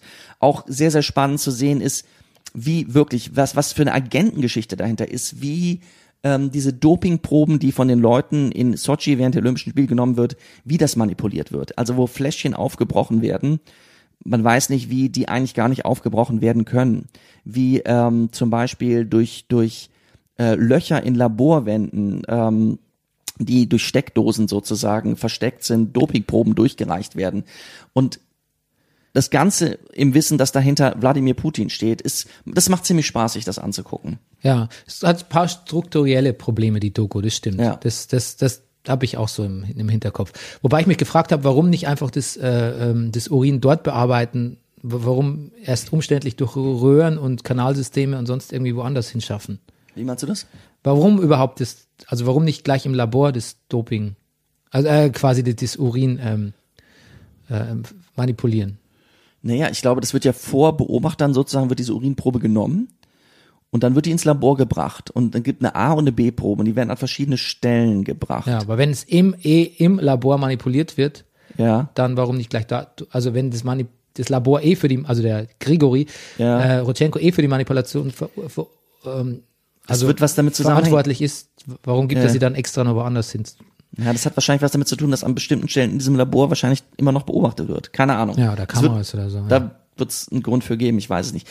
Worauf ich hinaus will, ist, dass ich feststelle, als es erst in dieser Doku darum, also wenn ich das, nachdem ich das gesehen habe, denke ich auch, ich will nie wieder etwas Bernie Meyer mit Olympischen Spielen zu tun haben. Sie dopen alle, ich will das alles nicht. Ich will keine Fußball-Geisterspiele, ich will nicht zu viel Geld, ich will kein Doping im Sport.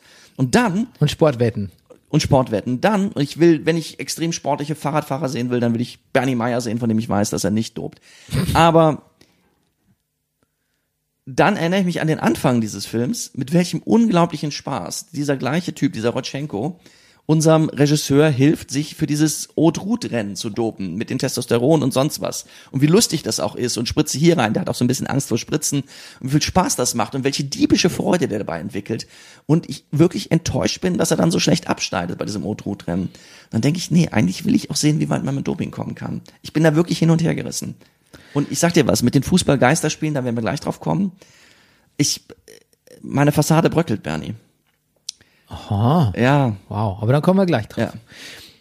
Ich Was, glaube, wie, wie denkst du, was, wie denkst du über den also pass auf, so Dokus sind ja auch irgendwie, die müssen auch eine rechtliche, auf einer rechtlichen Grundlage stehen, sonst werden die in Grund und Boden geklagt. Ja. Das heißt, du kannst davon ausgehen, das, was da präsentiert wird, ähm, als Fakten, ähm, ich will nicht sagen, ich will nicht so verschwörungstheoretisch sagen, das ist immer nur die Spitze des Eisbergs, Rüdiger. Aber es, glaube ich, kommt immer noch mehr, es käme immer noch mehr ans Tageslicht, als dann so offiziell verlautet wird. Ich glaube, dass dieser ganze Sport und Doping, ich glaube, dass das tatsächlich ein Fass ohne Boden ist. Und ja, nicht nur in Russland natürlich. Ähm, es nährt auch natürlich so ein bisschen anti, anti-russische äh, Gefühle Ja. glaube ich, beim Zuseher. Ähm, das Doping an sich, weiß nicht, ich glaube, es stört mich nicht so, wenn es jeder macht. Ich glaube, was mich aber stört, ist der Eingriff von Politik in Sport, die Verlogenheit. Wirklich, da, da, da wird ja, da wird wirklich, da wird sich in, in Grund und Boden lügen sich da alle, die lügen sich alle gegenseitig kaputt in dieser Doku. Es ist einfach so, es ist es ist elitär, es ist manipulativ, es ist gelogen, es ist quasi, ähm, es ist mauschlerisch, es ist ähm, klüngelsicher. Das gefällt mir alles nicht. Das Doping an sich ist mir relativ wurscht. Aber was dahinter steckt, ist einfach, ist kriminell und eklig. Darum geht's mir so ein bisschen. Und es hängt tatsächlich, hat mit Geld und Macht zusammen. Und wenn es jetzt einfach nur Dopen um die sportlichen Ergebnisse an sich ginge, ich glaube, da würde es mich nicht so stören. Ja, es geht mir, ja, es, Ja. Das, das ist der Fakt. Aber- Da aber zum- mich auch nicht so stören. Und was mich dann noch wirklich noch mehr stört als das Doping an sich und dass Putin alles dafür gibt, dass irgendwie sein Land gut dasteht oder seine Zustimmungswerte steigen. Und wie erfolgreich das auch ist. Man sieht, man sieht ja irgendwo, sieht man mal so, so eine Kurve, so wie seine, wie seine, naja, Wahlergebnisse, aber wie so seine Beliebtheit in der Bevölkerung sozusagen mit dem Gewinn der ganzen äh, Goldmedaillen steigt. Ja, so, sehr, so verachtenswert ich das finde, so ver noch verachtenswerter finde ich, dass dann aber zum Beispiel das IOC sagt, naja gut, jetzt komm, jetzt lassen wir halt mal die Hälfte der, der Russen, lassen wir halt mal mitmachen. Aber ein paar dürfen mitmachen in Rio. Ja, so war es auch. ja, ne? es war glaube ich gut die Hälfte oder so. ja. Das, also die, die Es absolut, so- dieses, dieses, also es ist nicht so, dass es mit dieser Doku wird ja nicht ein Korruptionsfall aufgedeckt, wo du sagst, Mensch, der oder der Putin oder Mhm. der Sportminister oder der Thomas Bach oder sonst irgendwie so, sondern eigentlich wird ein Sumpf offengelegt, wo du nicht weißt, wo der, wo fängt der an, wo endet der. Eigentlich, Ja. um, der ist, wahrscheinlich ist der Welt umspannt. Wahrscheinlich gibt's irgendwie niemanden, der, der in dem, in diesem Netz aus Spitzensport. Leistungssport, TV, Übertragungssport irgendwie wirklich die Wahrheit sagt. Okay, aber naja, also ich glaube, der Fall Russland ist jetzt schon besonders. Ich glaube, glaubst du, dass in Deutschland, Frankreich oder auch den USA ein derartiges Staatsdoping betrieben wird? Nee, Ich glaube nicht, dass Angela Nee, Merkel. nee, nee, nee, nee. Das, das, das glaube ich nicht. Aber ich glaube, dass es natürlich Verbindungen, Verbindungen äh, gibt, die dieses Doping irgendwie, sagen wir mal so, vielleicht von der Staatsebene wieder auf ein paar Ebenen runterholen. Aber auch da sagt ni- niemand die Wahrheit. Ich glaube, die, Ver- die Vernetzung und die, die Lobbyisierung und ähm, die, die monetär, der, also der, monetäre Impetus, der dahinter steckt, ist das, was ich eklig finde. Und den, den glaube ich, den gibt es auch auf Vereinsebene schon. Und ähm, das gefällt mir nicht. Und ich möchte die Russen da jetzt einfach auch nicht so. Ich weiß nicht, ich glaube, ich glaub, da liegt man falsch, wenn man die Russen da so, so singulär hinstellt. Und es ist ja auch kein Argument zu sagen, ja, glaubst du das in Deutschland? Ja, dann ist es halt vielleicht in Deutschland nicht, aber ich meine, dann ist es halt wieder, keine Ahnung, wie es in, ich nenne jetzt keine Länder, weil es ist ja auch wieder diskriminierend, aber, Aber bei der Telekom war es so. Team Telekom. Ja, klar. Und, Also Sportler dopen alle. und ich meine, Lan- lügen alle. ja, Entschuldigung, der Fall, der, Fall, der Fall Lance Armstrong ist ja wohl das beste Gegenbeispiel, dass Ja, man klar. sowas nicht auf die US Postal, ja, dass sowas einfach institutionell ist. genau, genau. Und ähm, dass man einfach niemand über den Weg trauen kann, finde ich das, Ja. finde ich das deprimierende. Egal, ob es um Doping geht oder um, Ja. ja, okay. Äh, ich möchte noch sagen, übrigens zu The Last Dance, ähm, der Doku über Imperator, Michael Jordan, dass ähm, das, die Titelmelodie vom Ja. Alan Parsons, Pro- also das ist quasi die Einlaufmusik vom Alan Parsons Project. Habe ich das schon gesagt, wie toll es ist? Kennst du das Lied? Nein. Fällt jetzt der Titel nicht ein, aber es ist so, ja, einfach Chicago Bulls und Alan Parsons. Also, aber die Musik ist sowieso ziemlich toll in Last Dance. Ja, bis auf das letzte, das, das, letzte Lied vom ganzen Ah. Last Dance ist, nachdem viel Hip-Hop kommt und R&B und gutes Zeug, kommen wir plötzlich, Mhm. also nichts gegen die Band an sich, aber die Serie mit Pearl Jam zu beschließen, Oh. ja. Ja. Und dann wollte ich noch sagen, dass die, äh, die Gewinnrate, Ja. also der, äh, wie sagt man auf Deutsch, die Gewinn, Äh, ja. Die Prozente, wie viel die Mannschaft gewinnt und verliert, also die lag bei Erfolgsquote. Erfolgsquote, ja. Die lag bei 81 Prozent. Dafür bin ich da. Bei 81 Prozent der Chicago Bulls, nachdem das Team aufgelöst wurde, Phil Jackson gegen Michael Jordan, gegen Scottie Pippen, gegen etc., Mhm. fiel sie auf 21. Ja. Und die nächsten Jahre waren äh, Trümmerjahre bei den Chicago Bulls. Gut. Okay, ja gut. Ah. Uh, we gotta get going. Ich habe aber auch noch Sachen gesehen, Rüdiger, weißt du? Ach, du, Bernie, wie viel haben wir jetzt schon geredet? Wie viele Minuten? Uh, vor einer Stunde ungefähr. Okay. Ge okay. Leg los. Weißt du, ich habe was, ich habe gesehen Shin Godzilla. Okay. Ich bin auch ein Riesenfan von den Machern von Neon Genesis, Evangelion. Der, Mhm, Ich- und Erinnere mich? da, Entschuldigung, jetzt habe ich mir tatsächlich den Regisseur nicht aufgeschrieben, aber der hat auf jeden Fall auch einen Godzilla-Film gedreht. Ich glaube, es ist der 35. oder so in der Geschichte der japanischen Godzilla- oder Gojira-Filme.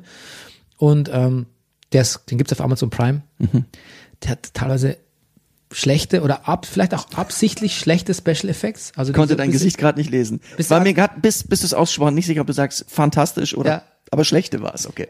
Aber, es, aber schlechte, die ich fantastisch finde. Ah, ah, Und es ist ein Godzilla-Film, der sich aus, fast ausschließlich auf die, wie geht eine Regierung mit Godzilla um, beschäftigt. Also Okay. es sind wenige Godzilla-Szenen, die meistens spielen in der Regierung. Es hat Züge von einer, es ist eigentlich eine Satire. Mhm. Und es ist, Rüdiger, es ist, fantastisch. Es ist der beste Godzilla-Film, den ich je gesehen habe. okay. Von wann ist der? Ist der, neu, ist der aktuell? Ist der neu? 2017 oder so. Ah. Ja. Shin Godzilla. Schon Zehner. Wirklich fantastischer Film. Gut, sehr gut. Guck ich mir an. Ähm, genau. Dann ähm, habe ich, ich gucke weiter What We Do in the Shadows. Das ist eigentlich Mhm. keine Neuigkeit. Ich wollte nur sagen, da gibt's in einer Folge, ich glaube Folge 6 oder 7, einen Gastauftritt von Mark Hamill. Mark fucking Hamill. Und es ist so, die Folge ist eh unf die Folge ist unfassbar lustig. Es gehört zum lustigsten, was ich dieses Jahr gesehen habe. Oh, und Mark Hamill ist, ist großartig. Spielt so einen, spielt einen alten, mürrischen Vampir. Das kann ich mir gut vorstellen. Es ist, es ist so, es, ist lustig und herzergreifend, wirklich. okay. So toll. Und er Schön. kriegt, warum ich es erwähne, auch ist, er kriegt nämlich von, ähm, von Laszlo, einem der Protagonisten, kriegt er nämlich so einen sprechenden Fisch geschenkt, wie bei den Sopranos. Ja. Und der sagt, das ist eines der kostbarsten Dinge, die es gibt in Amerika. Okay. Und der glaubt ihm das. Ja. Ja, der sprechende Fisch, du erinnerst dich. Ja, ja. Also, ja, genau. Okay, dann habe ich geguckt, Rüdiger, jetzt halte ich fest, Oh. To Catch a Thief. Über den Dächern von Nizza. Ist ja ein Ding. Noch nicht ganz, Ja, so heißt er im Deutschen, ne? Ja. Ja.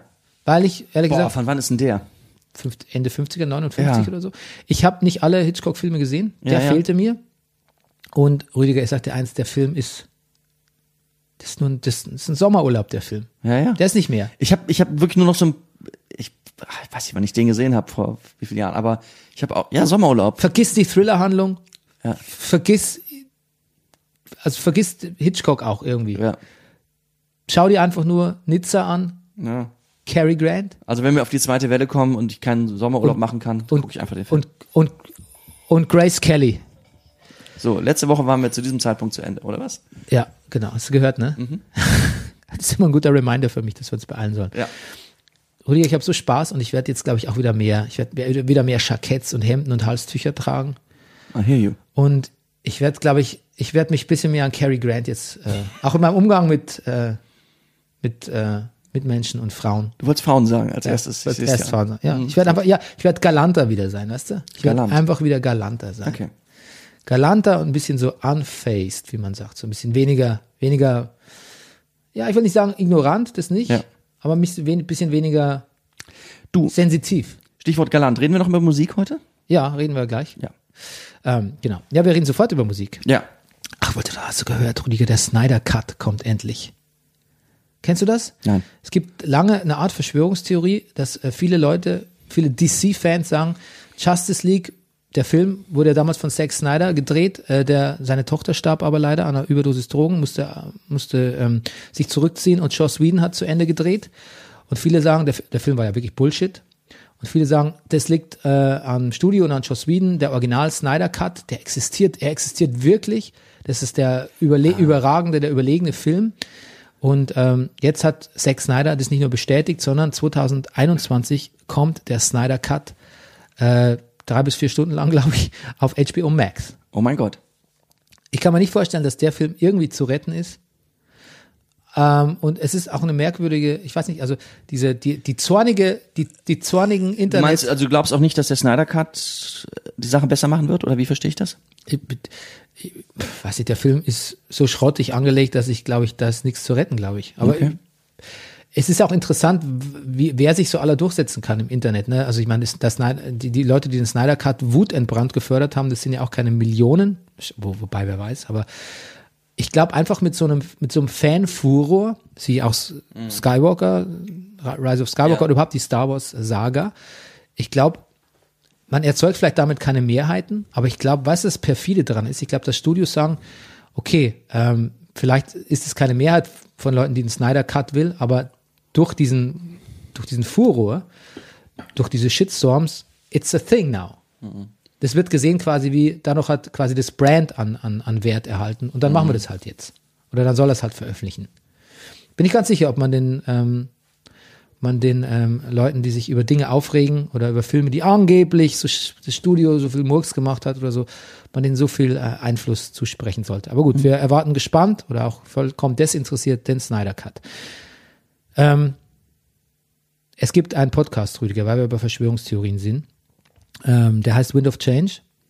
Da hat ein amerikanischer Journalist ein Gerücht, kam ihm zu Ohren, schon vor Jahren, 2011, dass äh, Wind of Change von den Scorpions Oh Gott, wir kommen wirklich auf die Scorpions. Ja, ich war eben stolz auf mich, dass, dass ich nicht äh, irgendwas gepfiffen habe. Nein, ja? Ja, kann es trotzdem sein. Nein, ja, danke. Dass es vom CIA geschrieben wurde. Das Lied. Ja. Um, Ja gut, das ist, das ist Common Sense, das weiß man eigentlich. ja. Wusstest du, die, wusstest du von dem Gerücht? Nein, natürlich gut. nicht. Um quasi das System da zu erodieren Mhm. in der Sowjetunion. Und äh, der ist, äh, auf dem Podcast ist er dem nachgegangen. Es ist ein, ich habe nur die erste Folge gehört.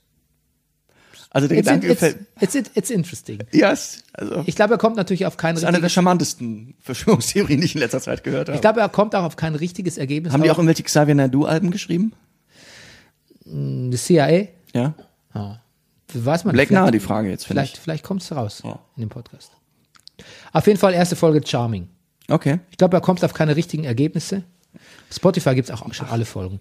Ähm, aber äh, immerhin Klaus Meine kommt zu Wort und das ist ja auch schon mal, das ist ja schon mal. Und ehrlich gesagt, als ich gehört habe, als, als, als der eine Part kam, wo der sagt, die Scorpions sind in, bei uns in Amerika vor allem durch diesen Song bekannt geworden. Und dann geht's los. Here I am, do do do do, rock you like a hurricane. Da ist mir ein bisschen, mir ein bisschen wohlig warm geworden. Oh, wirklich? Ja, das ist ein guter Song. Hat man sich früher ein bisschen be be beömmelt drüber. Und über Klaus Meines Englisch kann man immer noch streiten. Ich finde, es ist ein guter Song. Und im Übrigen, Ich stecke immer alte, noch in der Beömmelungsphase drin. alte Scorpions-Alben sind wirklich gut. Okay. Also die, eigentlich sind, nee, die meisten Scorpions-Alben sind gar nicht so schlecht. Vor der Wind of Change-Phase. Okay. Wirklich. Also musikalisch, Ja, ja. die können was. Gut. Ich, ja. Okay, gut. So, jetzt sind wir aber richtig mitten bei der Musik. Ja. Und ähm, da du als Deutschlands interessantester Musikkritiker hier bei uns sitzt, bei mir im Studio, Mhm. Bernie, das ist hast, du sicher, Ehre. hast du sicher einen Take zum, zum äh, zu der einer der Lieblingsbands deiner Frau und auch deiner Ach so. angeblich, Ja. nämlich äh, The 1975. Ja, die haben ein neues Album Die haben ein neues. Album, ja. Jetzt am Freitag. Notes on a Conditional Form. Ähm, 22 Lieder. Mhm. Ähm, entstanden während der ewig langen Tour von 1975, die, glaube ich, weiß ich, wie viele Jahre auf Tour verbracht haben. Ist auch ganz interessant. Auf Alben, die ist man ja immer hinten aufgenommen, im Studio sowieso, und dann stehen da ein oder zwei äh, Studios. Bei The 1975s ist da eine ganze, ist wie eine ganze Setliste von, von Studios. Die haben teilweise im äh, Studio, also die hatten einen Studiobus auf Tour dabei, haben also während sie auf Tour war aufgenommen. Die haben in sehr, sehr vielen ähm, Gelegenheiten und Studios äh, diese 22 Songs auf diesem Album aufgenommen. Und es sind, es sind viele Songs und es sind sehr unterschiedliche Songs. Ich habe mal so ein bisschen geguckt, was die Kritik schreibt. Schreibt auch also ein, ein Mixed Bag äh, auf, äh, von Genres auch. Und ähm, genau. Aber wie findest du denn? Ich, mir gefällt's gut. Ja? Ich find's galant. es ist, ich find's, wo du eben galant gesagt hast, ich finde es, ich finde es, ich finde, ich finde es galant, ich finde es charming, ich finde es, ich höre es sehr gerne. Ja. Also Rüdiger, ich muss sagen, ich finde Matt Healy absolut unerträglich. Ich finde es eine totale Hohlbacke. Das ist wirklich kein, ist wirklich kein besonders intellektueller äh, Mensch. Ähm, das Master, ist Sänger und Mastermind hinter Ja, der ja. Band. Und ähm, ich finde auch Interviews mit ihm dämlich. Ich finde ähm, das Konzept der Band, dieser maximalistische Pop, eigentlich auch anmaßend und doof. Ich mag auch Oh, Bernie, das jetzt aber. Nein, Wirklich? wenn, wenn sie, wenn sie so ein bisschen moderner und, und poppiger klingen wollen, finde ich sie, klingen sie so auf, auf finden sie, klingen sie so tryhard-mäßig, finde sie, klingen sie eben nicht innovativ. Innovativ ist, finde ich, was ganz was anderes, sondern sie klingen so einfach, als wollten sie innovativ sein.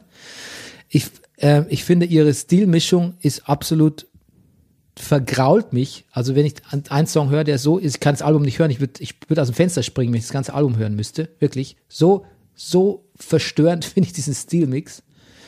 Trotzdem kann ich nicht umhin, ich möchte diese Band wirklich nicht mögen. Ich, das höre ich, ja. Trotzdem kann ich nicht umhin, bei jedem, also bei den letzten drei 1975 Alben immer wieder Songs zu finden, die es auf meine Playlist schaffen und wo ich sage, wow, wow, wow, guter Song, muss man erstmal so schreiben. There's a lot to like here. Ähm, Respekt. Ähm, ich bin immer wieder selber überrascht, wie eine Band, die ich nicht mögen will, ähm, dann tatsächlich mich immer wieder mit so ein paar Songs ohne Umschweife erreicht. Wobei das natürlich meistens die Songs sind, die so ein bisschen, ja, Britpopiger will ich nicht sagen, aber die jetzt auch vielleicht zu The Verve gepasst hätten.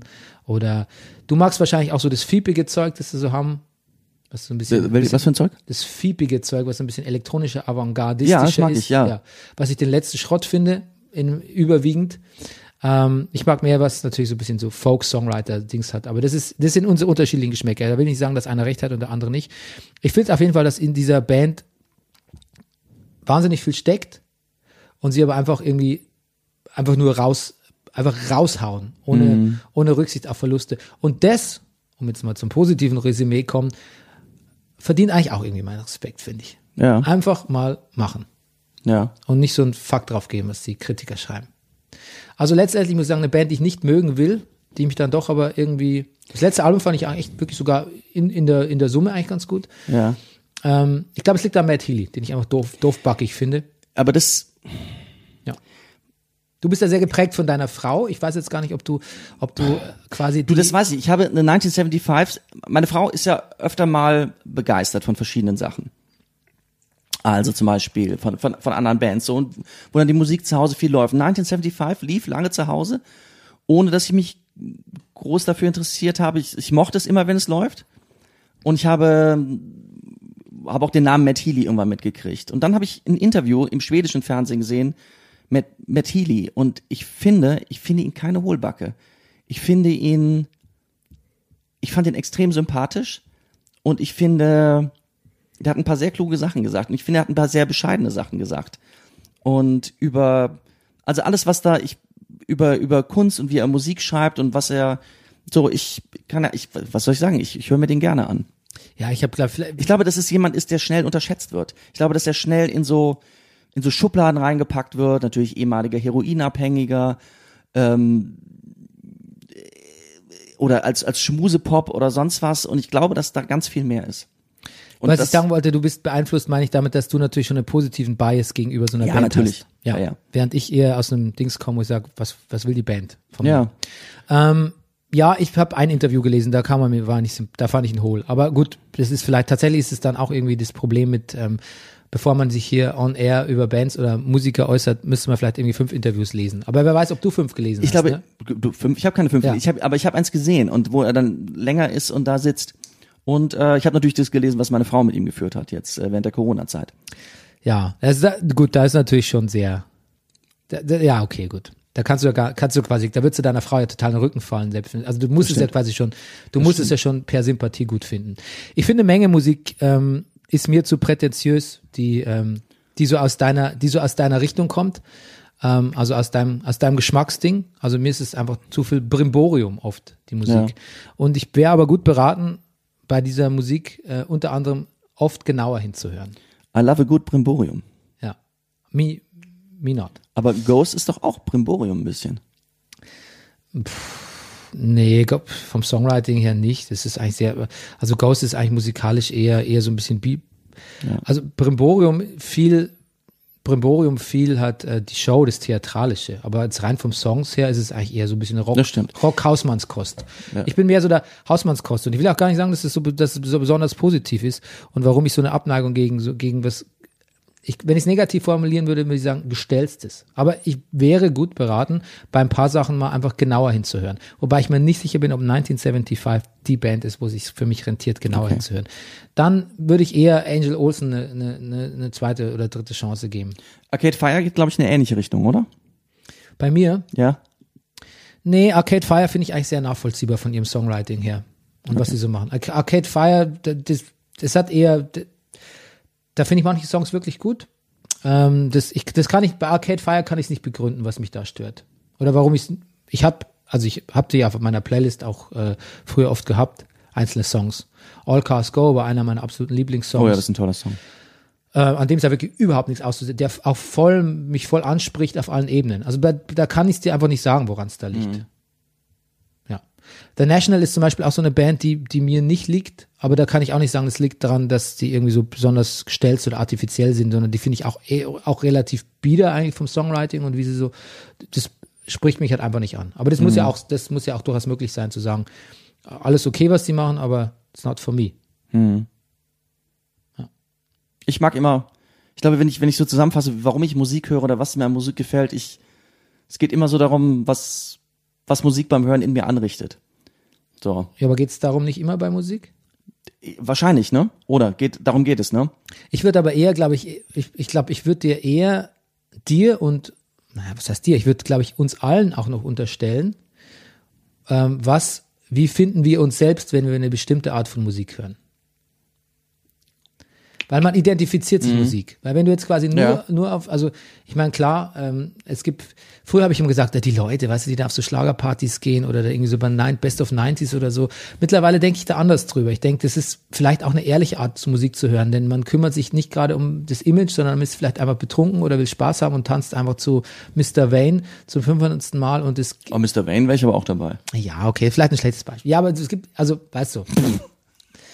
Aber ich glaube, man hört auch Musik aus anderen Gründen. Man hört auch Musik, weil man denkt, ich gefalle mir jetzt hier in der Rolle des Ghost-Hörenden, des Angel Olsen-Hörenden, sonst irgendwie. Es ist auch immer eine Identifikationsfläche irgendwie. Man hört Musik, weil man sich gefällt, indem man eine gewisse Art von Musik hört und dadurch entwickelt man einen positiven Bias, wozu man dann Zugang findet zu der Musik.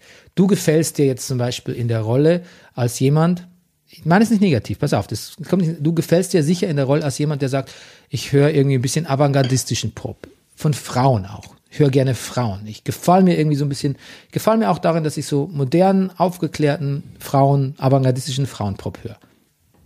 Das, das ist eine absolut, also das ist besser als irgendwie ähm, böse Onkels zu hören. Also das ist gut, dass du dir in der Rolle gefällst. Aber dieses, dass du es natürlich auch, dass dir das an sich gefällt, das öffnet dich auch und öffnet dir Kanäle, dass dich das auch wirklich erreicht, diese Musik, die du ästhetisch ja eh schon gut findest und die erreicht dich dann auch. Zum Beispiel so eine Musik, die mich einfach nicht interessiert, wo mir das, äh, das Genre nicht gefällt, die Instrumente nicht gefallen, für die, für, für die brauche ich viel, viel länger. Bisweilen ist es manchmal unmöglich, Zugang, da- dass die irgendwas mit mir macht, weil sich so viel in mir sträubt dagegen. Und natürlich weiß ich als ähm, halbwegs reflektierter Mensch, dass, woran es liegt und dass ich, dass ich da viel entdecken könnte. Aber ich habe natürlich auch nicht die Zeit und ich habe tausend andere Musik, die ich stattdessen statt Angel Olsen zum Beispiel hören könnte. Aber was ich sagen will, es ist nie, nie nur das, was die Musik in uns anrichtet, sondern es ist auch immer das, wie wir uns selbst mit der Musik sehen, die wir hören. Und ich glaube, wenn du ganz ehrlich zu dir bist, Und Dann würdest würdest du sagen, du das ist mit Musik anders als mit Serien oder Büchern, die wir lesen? Serien, die wir gucken oder Bücher, die wir lesen? Also Nee, gefällt man sich vielleicht auch als Atlanta-Gucker? So, ich interessiere mich für. Auf jeden ja, Fall. Natürlich, ne? Unbedingt, Genau. ja. Unbedingt. Auf, das, natürlich, das ist, glaube ich, mit allem Kulturgut so. Aber ich glaube, da muss man auch manchmal ein bisschen ehrlich zu sich selbst sein und auch mal zu gucken. Ähm, das hat auch immer ein bisschen was mit Eitelkeit zu tun. Ähm, auf der anderen Seite, ne, ist es ja auch, ist es quasi ein Filter, der auch was Positives hat, weil sonst würdest du nämlich die ganze Zeit, natürlich spricht's einen auch an, wenn man Trash-TV guckt und ähm, es gibt Leute, die, die ich intellektuell schätze, die den ganzen Tag irgendwie Trash-TV gucken und weil sie einfach sagen, ja, das gefällt mir halt irgendwie, da muss ich, das ist mein Eskapismus oder so. Oder zum Beispiel, wie ich zum Teil Wrestling gucke oder so. Aber natürlich kann ich da auch einen Filter haben und sagen, eigentlich gefalle ich mir nicht in der Rolle, dass ich es gucke und guck's nicht und unterstütze damit vielleicht auch wieder bisschen ähm, andere Kulturaspekte. Aber ich glaube, nur zu sagen, das ist genau Dings, es spricht mich an. Ich glaube, man muss immer gucken, wo, woher kommt man und wie, wie sehr gefällt man sich selber in der Rolle des Kulturkonsumierenden. Und das ist überhaupt nichts Negatives, weil so, so, so funktionieren wir, glaube ich, alle und so funktioniere ich auch. Und selbst wenn ich Kultur verweigere, weil ich sage, das ist mir jetzt zu gestelzt oder zu viel Brimborium, auch da steckt, ein, steckt eine Eitelkeit dahinter und auch da steckt äh, mehr Beschäftigung mit meinem Selbstbild dahinter als tatsächlich der, der, der pure Konsum. Ähm, das führt alles zu nichts. Am Ende hört trotzdem jeder das, was er gut findet oder was, was mit ihm Aber macht. wir reden noch drüber. Aber man kann es trotzdem mal hinterfragen, warum man manche Sachen hört. Und natürlich hängt auch immer damit ab, was man Sachen empfohlen kriegt irgendwie.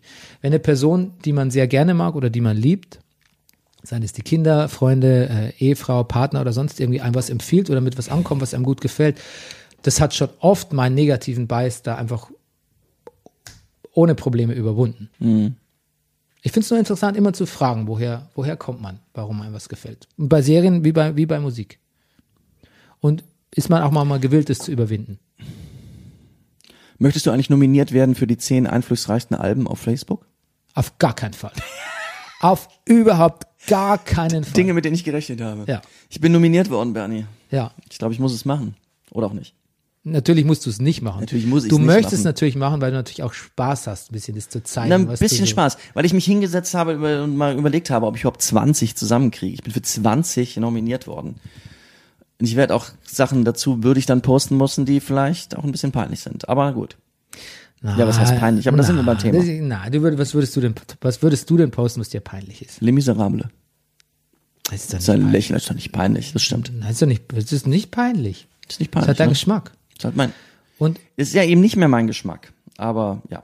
Aber es hat mich beeinflusst. aber es hat dich sagen? geprägt. Und es hat mich geprägt. Und darum geht's. in dein Gesamtbild und das ist nicht peinlich. Gut. Ich wollte nur sagen, auch mit diesen, gerade mit diesen zehn Alben, Ja. ähm, es gibt ja zwei Argumente. Die einen sagen, ist doch schön, weil da doch legt man auch anderen Musik näher. Ja. Auf der anderen Seite ist natürlich genauso, man zeigt sich. Genau. Und, Und, dieses, und mit diesem Mann sich zeigen, ähm, berechtigt oder nicht, das, das kann man immer sagen, ihr macht ja einen Podcast, was redet ihr denn hier? Ja. Aber das gefällt mir nicht. Mit, mit Musik sich zeigen, das hat mir noch nie besonders gut gefallen. Das hat mir mal kurz gefallen, als ich irgendwie Metal an, aufnähe und äh, Fukuhila wobei getragen natürlich habe eben mit genau, 14, ja, ja, aber ja, aber dann nicht mehr. okay. Ähm, übrigens, die Musik, die einen geprägt hat, ohne dass man gewusst hat, dass sie einen geprägt hat. Ich habe am Wochenende zum ersten Mal die Rumors von Fleetwood Mac hintereinander gehört. Und Bernie, bei diesen ganzen Liedern, der kam, ich, ich war nur nach einem Lied nach dem anderen, dachte ich, das ist auch von Fleetwood Mac. Ich weiß auch nicht, was ich vorher gedacht habe, wer diese Lieder gesungen hätte. Ich glaube, wenn man mir gesagt hätte, Rüdiger, das ist übrigens Lynyrd Skynyrd, ich hätte das geglaubt. Oder das ist von Elton John, ich hätte es wahrscheinlich auch noch geglaubt. Es ist alles Fleetwood Mac. Ich, äh, ich war völlig, ich war, ähm, hat mir sehr gefallen. Ja, ja, das ist eine tolle Band und ich muss auch sagen, dass ich sehr spät, äh, bei Fleetwood Mac, die habe ich natürlich auch schon als Kind gehört und gemocht, klar, ja, wegen ja. Radio. Ähm, da war ich aber auch ein Late Adopter, da habe ich dann, glaube ich, erst zu Anfang, so 2011 oder so, habe ich dann tatsächlich auch mir die Classic Fleetwood Mac Alben gekauft und durchgehört und auch festgestellt, ah, stimmt, ist ja auch Fleetwood Ja. Mac. Genau. Genau. Weil ich kenne eher, ich kenne so alte Fleetwood Mac Sachen, so Oh Well, die so ein bisschen ins Bluesige gingen. Dann kenne ich so die, die Sachen mit ähm, Seven Wonders, die Stevie Nicks äh, Sachen. Ähm, dass da ganz viel dazwischen war und eigentlich so die, wertvollste Fleetwood Mac Zeit, so musikhistorisch eigentlich dazwischen war, das ist auch ein bisschen an mir vorbeigegangen, muss ich auch zu. Da bin ich auch wirklich auch erst für meine Verhältnisse sehr, sehr spät drauf äh, gestoßen. Und ähm, ich hatte dich auch auf einen wahnsinnig guten Fleetwood Mac Song äh, hingewiesen. Ähm, leider weiß ich nicht mehr, welches war, aber ich glaube, es war bei, ähm, wie ist die David Fincher äh, Serienkiller-Serie nochmal? Mindhunter. Mindhunter, genau. Ja. Ich glaube, da gab es auch einen. Da gab es Ah, okay. da auch wieder mal so einen. Ja, das würde passen. Ähm, und, oh, und Fleetwood Mac kommt alle Nase lang vor in, auch nicht zu Ende geguckt, in High Fidelity mit Frau Kravitz. Ja, ich, wie hieß denn dieser Song von Fleetwood Mac nochmal? Ähm, Lag es gibt einen Song von CC Top, der heißt ähnlich. Ich komme jetzt nicht drauf. Auf jeden Fall, ähm, ja, genau. Da war es auch wieder so, was habe ich auch, da habe ich auch gehört und dachte so, ah, ist ja gut, ist ein guter Song, ist ja ein guter Song, ist ja ein guter Song. Ach, das ist auch Fleetwood Mac? Ist so eine Band dafür. Ich erinnere mich übrigens sehr genau, wie ich als junger Mensch Fleetwood Mac für mich innerlich abgehakt habe. Ah nee, das ist nicht mein Ding. Und zwar ähm, das Video zu Tell me lies, tell me sweet little lies. Wo ich dachte, ah, das ist Fleetwood Mac. Nee, Fleetwood Mac, das, das höre ich nicht. das war auch gut eigentlich. Ja. Aber es hat mich jetzt damals nicht so angesprochen. Ja, also es hat eine andere Phase, aber ähm, das Aber damals war mir gar nicht bewusst, dass das, ich kannte ja alles davor nicht. Ich habe nur Fleetwood Mac in dem Moment abgestempelt. Lindsey Buckingham ist ja nicht in der Band, ist ja irgendwie rausgeflogen kurz vor kurzer Zeit. Ah. Ähm, und dafür spielt er aber ein Solo ein auf dem wahnsinnig fantastischen Killers Track Caution. Ne? Bisschen, bisschen Trivia hier noch anzufügen. Gut. Okay, wir sind, wir, wir überziehen wahnsinnig mit dieser Sendung. Okay, ähm, ja. Da, Oh Gott, Fußball und Sopranos haben wir noch, Bernie. ja, scheiße. Pass auf, ähm, Pass was auf, Fußball handeln wir ganz schnell ab. Ja, okay, Fußball handeln wir schnell ab. Äh, Ich sag mal, dass äh, Schalke ein Kackverein ist. Mein Hot Take. Nee, ich finde, ich finde es tragisch, wie mit, auch mit David Wagner irgendwie, David Wagner, bei Schalke wirklich auch wieder keine Linie irgendwie so drin ist. Ist auch jetzt ähm, ja, nicht so erfolgreich ist, hat ja irgendwie gerade gegen, Gar nicht. gegen Mainz verloren, was Mainz? Nee, nee, Mainz hat, Äh, Mainz hat krachend gegen Augsburg, 3-0 gegen Ja. Augsburg. Entschuldigung, krach, Mainz hat krachend gegen, Gegen Leipzig, Leipzig schon verloren. verloren, schon wieder. Genau, Entschuldigung. Und ähm, ja, auch diese ganze Torwart-Sache war auch nicht gerade nicht elegant gelöst. Ja, schade. Okay. Ja, Ähm, als ehemaliger Schalke-Fan, Ich habe ein ganz ganz interessanten Artikel gelesen von Martin Schneider in der Süddeutschen. Das fand ich ganz einleuchtend, der da den Gedanken äußerte. Den du dann auch angetweetet hast Ja. und gesiezt hast. So, das habe ich Rüdi- Ja, gesiezt, ne? Ich glaube, du, das ist, ein, das ist ein Dude wie du und ich, den glaube ich musst du nicht siezen. Ja, aber ich Der kommt doch immer auch im Rasenfunk vor. wollte nicht direkt so losduzen. Ja. Ich, ich habe mal irgendwie so, das habe ich, hab ich noch nie gemacht. Ich habe gedacht, wir brauchen mal. Doch, du hast mal Margarete Stokowski angeschrieben, angetweetet. Wirklich? Ja. Du beobachtest schon alles, ne? Ah, da ging es um Donauwellen.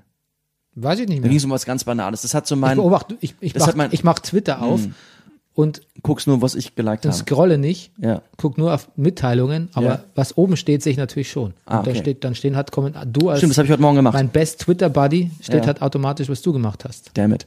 Ähm, nein, das ist nicht schlimm. Ich mache ja sowas nie. Dachte ich, vielleicht bringt uns das noch. Ich weiß, bringt nichts. Ich glaube, als einer von, vier, von 40.000 Followern mal einen Kommentar zu irgendwas zu machen, glaube ich, bringt gar nichts. Ich Ja, glaub, nee, ich weiß, dass es lächerlich ist. gibt man sich eher. Ja, nee, Ja, ist gut. Ich, ja, du hast recht. Ich, ähm, aber den Gedanken an sich fand ich nicht, also er hat den Gedanken geäußert, dass diese, diese Geisterspiele, wo kein Publikum da ist, dass sich darüber lustig machen kann, wenn man mal einen Hackentrick macht oder ein Publikum da ist, dass Leute kämpfen und schwitzen und kämpfen und sich reinhängen sehen will, sondern dass jetzt bei diesen Geisterspielen, wenn das Publikum nicht da ist, sich auch mal so die feinen Fußballer reinhängen und mal was Feines probieren. ich glaube, er sprach von Laborfußball unter Favre, ne? Das ist dem Tweet. Neben dem Artikel ging's, wurde das mit den feinen Fußballern sehr betont, dass die sich jetzt was tauen, so Julian Brands und und und und und und und, und, und Karim, wie heißt er, dem hierbei. Äh, ähm, dass, dass, dass die Mannschaften gerade sehr erfolgreich sind und äh, führte dann halt als Beispiel natürlich dann natürlich besonders den BVB, Leverkusen, Leverkusen und ähm, natürlich auch die Bayern an. Allerdings äh, habe ich dann äh, genau heute Morgen schon bemerkt, wie passt Hertha da ins Bild, die auch äh, in den letzten beiden Spielen sieben Tore zu null erzielt haben. Na gut, aber das, den Gedanken fand ich sehr einleuchtend. Daraufhin habe ich dann noch doch mal tatsächlich mir eine kurze Zusammenfassung angeguckt ähm, vom Bayern-Spiel. Ähm, habe dann festgestellt, dass es mir doch so kurz ein bisschen Spaß gemacht hat, weil das wirklich ganz hübsch war, was ich da gesehen habe. Aber als Downbreak kann ich dir Wort diese Woche nur liefern. Der Nagelsmann, der Nagelsmann steht wieder auf Platz drei. Mehr sage ich nicht, das war es schon. Es ist mir einerlei. Wow. Ist, glaube ich, eine Enttäuschung für unseren Stammhörer aus Leipzig hier, ne? du weißt, wen ich auch. meine. Naja, ja. war schon. LE aus. Ja. Ja. Das ist ein bisschen, dann tut es mir jetzt fast ein bisschen leid um den. Meinst du, du kannst den Nagelsmann, Keep it up. Ja, ich soll weitermachen. Nagelsmann. Gut. Noch elaborieren heute? Noch Nein, nicht das heute, aber, aber- demnächst. ja. Ja. natürlich werde ich das machen. ja. Also Ich bin gar nicht dazu gekommen zu, zu gucken. Hm. Äh, Mir hat nichts gefehlt, aber ähm, Aber du hast ja schon morgen, sage ich mal, die Gelegenheit weiter zu gucken. Wir haben englische Woche. ja, auch wie schön. Ja, wie schön, Bernie, ne? Shit. Ja, aber dann möchte ich an der Stelle doch noch sagen, dass ähm, ab 29. Mai die europaweit erste Frauenliga die deutsche Frauenfußball-Bundesliga sein wird, die ihre Spieltage fort, beziehungsweise die Saison beendet mit verbleibenden sechs Spieltagen bis zum 28. Juni. Auch noch sechs Stück, okay. Ja. Der 29. Mai ist am Wochenende, oder? Freitag. Ja. Ja. Okay, gut. Das äh, sei der Nee, Vollständigkeit. Moment, der wievielte? 29. Ja, das müsste, ja, Freitag sein, ja. Ja. Auch da gelten natürlich strenge Hygienevorgaben. Alle sind getestet und negativ auf äh, Covid-19 getestet. Äh, das versteht sich ja von selbst. Ja, Okay, gut. Dann jetzt endlich zu den Sopranos. Oder? sehr gut. Ja. Ja, Sopranos Rewatch, Staffel 3, Episode 9, Toni in der Schlangengrube, Oder auch? The Telltale Musadel. Ja. Was auch immer das heißt. Ähm, ich kann es dir sagen, es ist eine Anspielung auf eine Edgar Allan Poe Geschichte. The Telltale Heart, ja, Ja. ja. Musadel meinte ich, was das heißt. Musadel. Musadel ist ähm, eine, eine abwertende Bezeichnung für einen Mann im, in, in diesem Slang, sagt, sagt äh, Christopher, der diese Folge geschrieben hat. Christopher Moltisani beziehungsweise Michael Imperioli hat diese Folge geschrieben. ja, genau. Ja.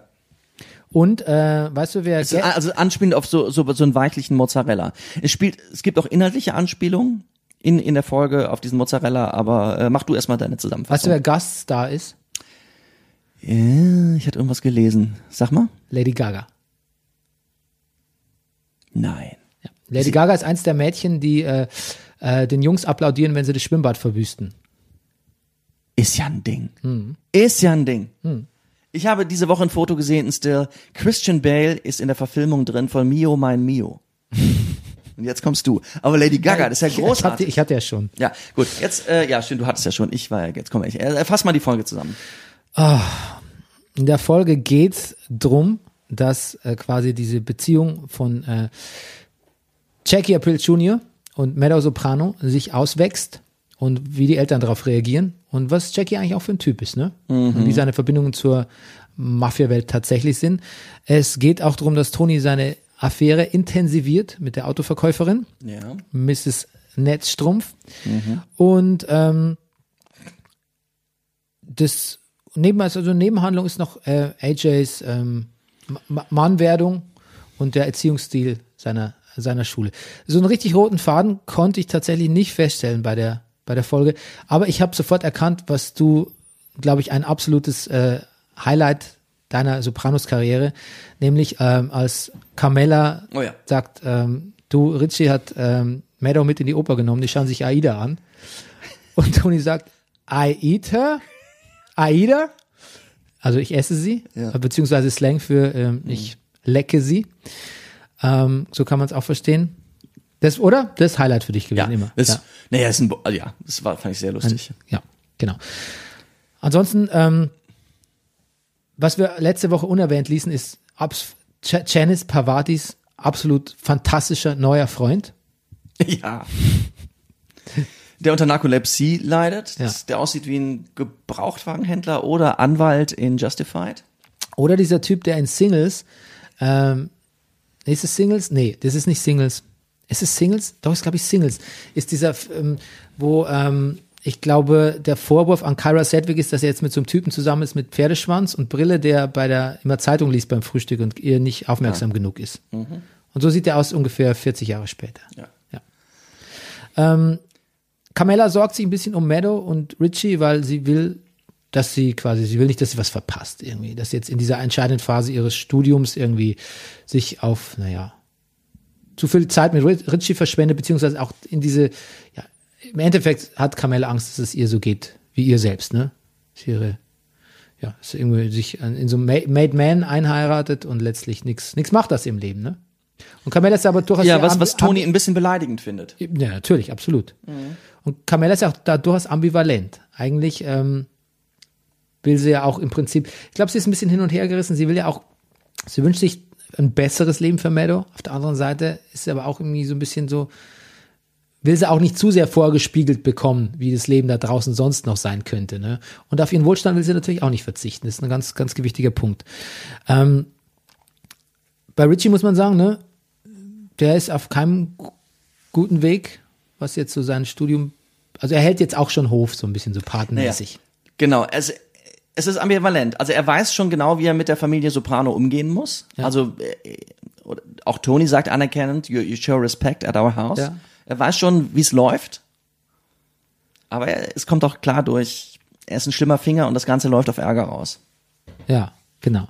Ich Was liebe das, wenn wie Tony mit so Frechheiten umgeht. Da kann man, also da möchte ich mir noch mehr abgucken. Zum Beispiel, äh, sie treffen sich unerwartet in einem ähm, in einem Casino, in einem illegalen Casino. Und Tony ist wütend, ihn da zu sehen, weil die beiden hatten vorher einen Sit-Down gehabt, wo er ihm gesagt hat, ich möchte, ich möchte, dass du hier dich richtig, richtig gut benimmst. Er so, ah, Tony, kein Problem. Ich habe ich hab eine Eins geschrieben mit meinem Edgar Allan Poe Aufsatz. Wir wissen zu dem Zeitpunkt längst, äh, Meadow hat diesen Aufsatz für ihn geschrieben. Und dann sagt Tony, Entschuldigung, das ist genau das, was ich meinte. Ich möchte dich hier nicht in so einem, ich möchte dich hier nicht in so einem Casino sehen. Und dann ist er frech genug zu sagen, ja, aber du bist doch auch hier. Und dann sagt er nicht, äh, was, wie, aber ich darf hier sein. Ich bin doch, der sagt nur, wie bitte? What? Ja, und das reicht dann manchmal schon. Das, das, das, das beeindruckt mich sehr. Ja. Was mich beeindruckt, ist, dass Carmella ähm, mit ähm, der April-Witwe, also Ralphies ähm, Rosalie, ja. neue Frau, Rosalie heißt sie, Ja, Row. äh, Row, ja, stimmt, ja. genau, essen geht und sagt, und die sagt ja so, Mensch, und wir sind jetzt auch, äh, als Ja, Familie ja. rücken wir näher zusammen, auch Ralphie erzählt so viel über Tony und dass sie jetzt ein bisschen enger mit ihm zusammenarbeitet und so. Und dann sagt sie so, sagt Carmella so ungerührt und so Pokerface-mäßig, wirklich großen Respekt vor der Figur und der Schauspielerin habe. Ralphie's a real find. Hang on to him. Ja, fantastisch. Ja. Schön ist übrigens auch äh, Edgar, wenn man Tony auf Edgar Allan Poe anspricht. Tony weiß sofort, wer gemeint ist und sagt, he's the guy with all the Vincent Price shit. Genau. Wunderschön fand ich auch, Adrienne hat einen Club geschenkt bekommen von Christopher. Ja. The Lollipop, der übrigens mal im wirklichen Leben und Realität dem Schauspieler gehörte, der Big Pussy Bompensiero gespielt hat. Interesting. Trivia. Und ähm, ein Indie-Club, spielt eine Indie-Band. Ja, sie benennt den Club um in The Crazy Horse. Ja, äh, Neil, Crazy Neil, Horse. Neil Young-Referenz vielleicht. Ja. Und ähm, lustig, Indie-Club, Indie-Konzert, aber lauter, lauter Mobs dann auf der Gästeliste. Tja. Und da, da ist eine lustige Szene. Ja, das ist ein lustiger zusammen, also es ist ja seltsam, dass die Band und ja, das, das stimmt. Was mir da sehr gut gefällt, Adrian geht so in die, in die VIP-Lounge und fragt dann so zum Beispiel Hash, wie es ihm gefällt und so, you like the band? Und der macht dann nur so, der winkt so ab. Ja, ja. Da muss ich lachen. Ja. Ähm, Furio, Furio, ähm, sorgt ein bisschen, sorgt dafür, dass er keine Drogen verkauft werden, auf Christophers Anweisung. Und er sagt was sehr Schönes. Das möchte ich auch mal, das, das, das möchte, falls ich mal in Probleme gerate, ist das ein Spruch, den ich zitieren will, so wie du das Wort von Tony Soprano. Ich möchte nämlich sagen zu jemand, I see you here again, I'm gonna crack your head.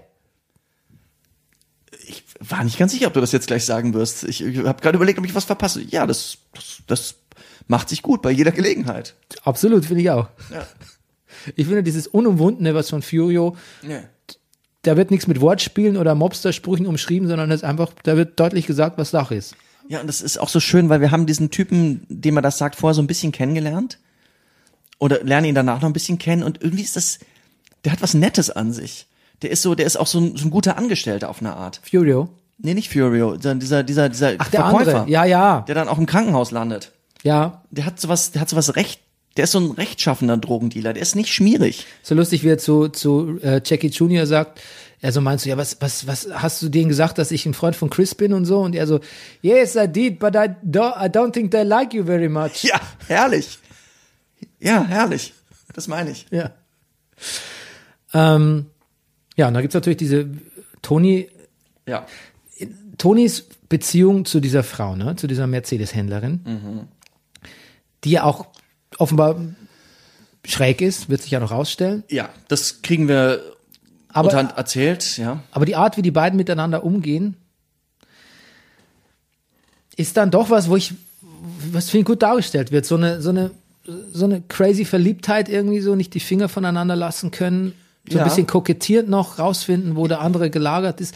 Aber ei- eigentlich schon Sie so, wollen viel übereinander rausfinden. Auch sie will auch sehr viel über ihn rausfinden. Sie Ja. Hm. geht zum Beispiel mit ihm in den Zoo. Und ich denke, ganz schön gefährlich, ne? Also er hat, er sagt, er, fragt es ihn ja auch. Und er erzählt es ja dann auch. War, er war mit seinen Kindern da. Er könnte gesehen werden. Hm. So. Und das, das findet sie schon irre. Aber sie kommt auch hinter, sag ich mal, sie kommt auch raus und sagt, ich finde dich, also sie sagt ihm schon sehr klar, dass sie ihn wahnsinnig toll findet.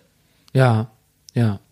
I'm crazy about you, glaube ich, sagt sie. Ja. Und, der, und Toni sagt auf, diese, auf dieses Gespräch mit den Kindern, sagt er dann irgendwie, äh, sagt er dann irgendwie, deutet er irgendwie im Kopf woanders hin und sagt so, ähm, see you. Und sie so, hä, wer war denn das? Und er so, das war meine, Ja. das war mein, mein Hard-on. ich, in dieser Folge sind sowieso so ein paar Sachen drin, die hätte niemand anders geschrieben als jemand, der dem Cast so nahe steht wie eben Michael Imperioli, habe ich gedacht. Ich wollte nur sagen, dass dieses Verliebtheit und dieses verrückt aufeinander sein, ähm, das kam mir sehr authentisch vor. Ja.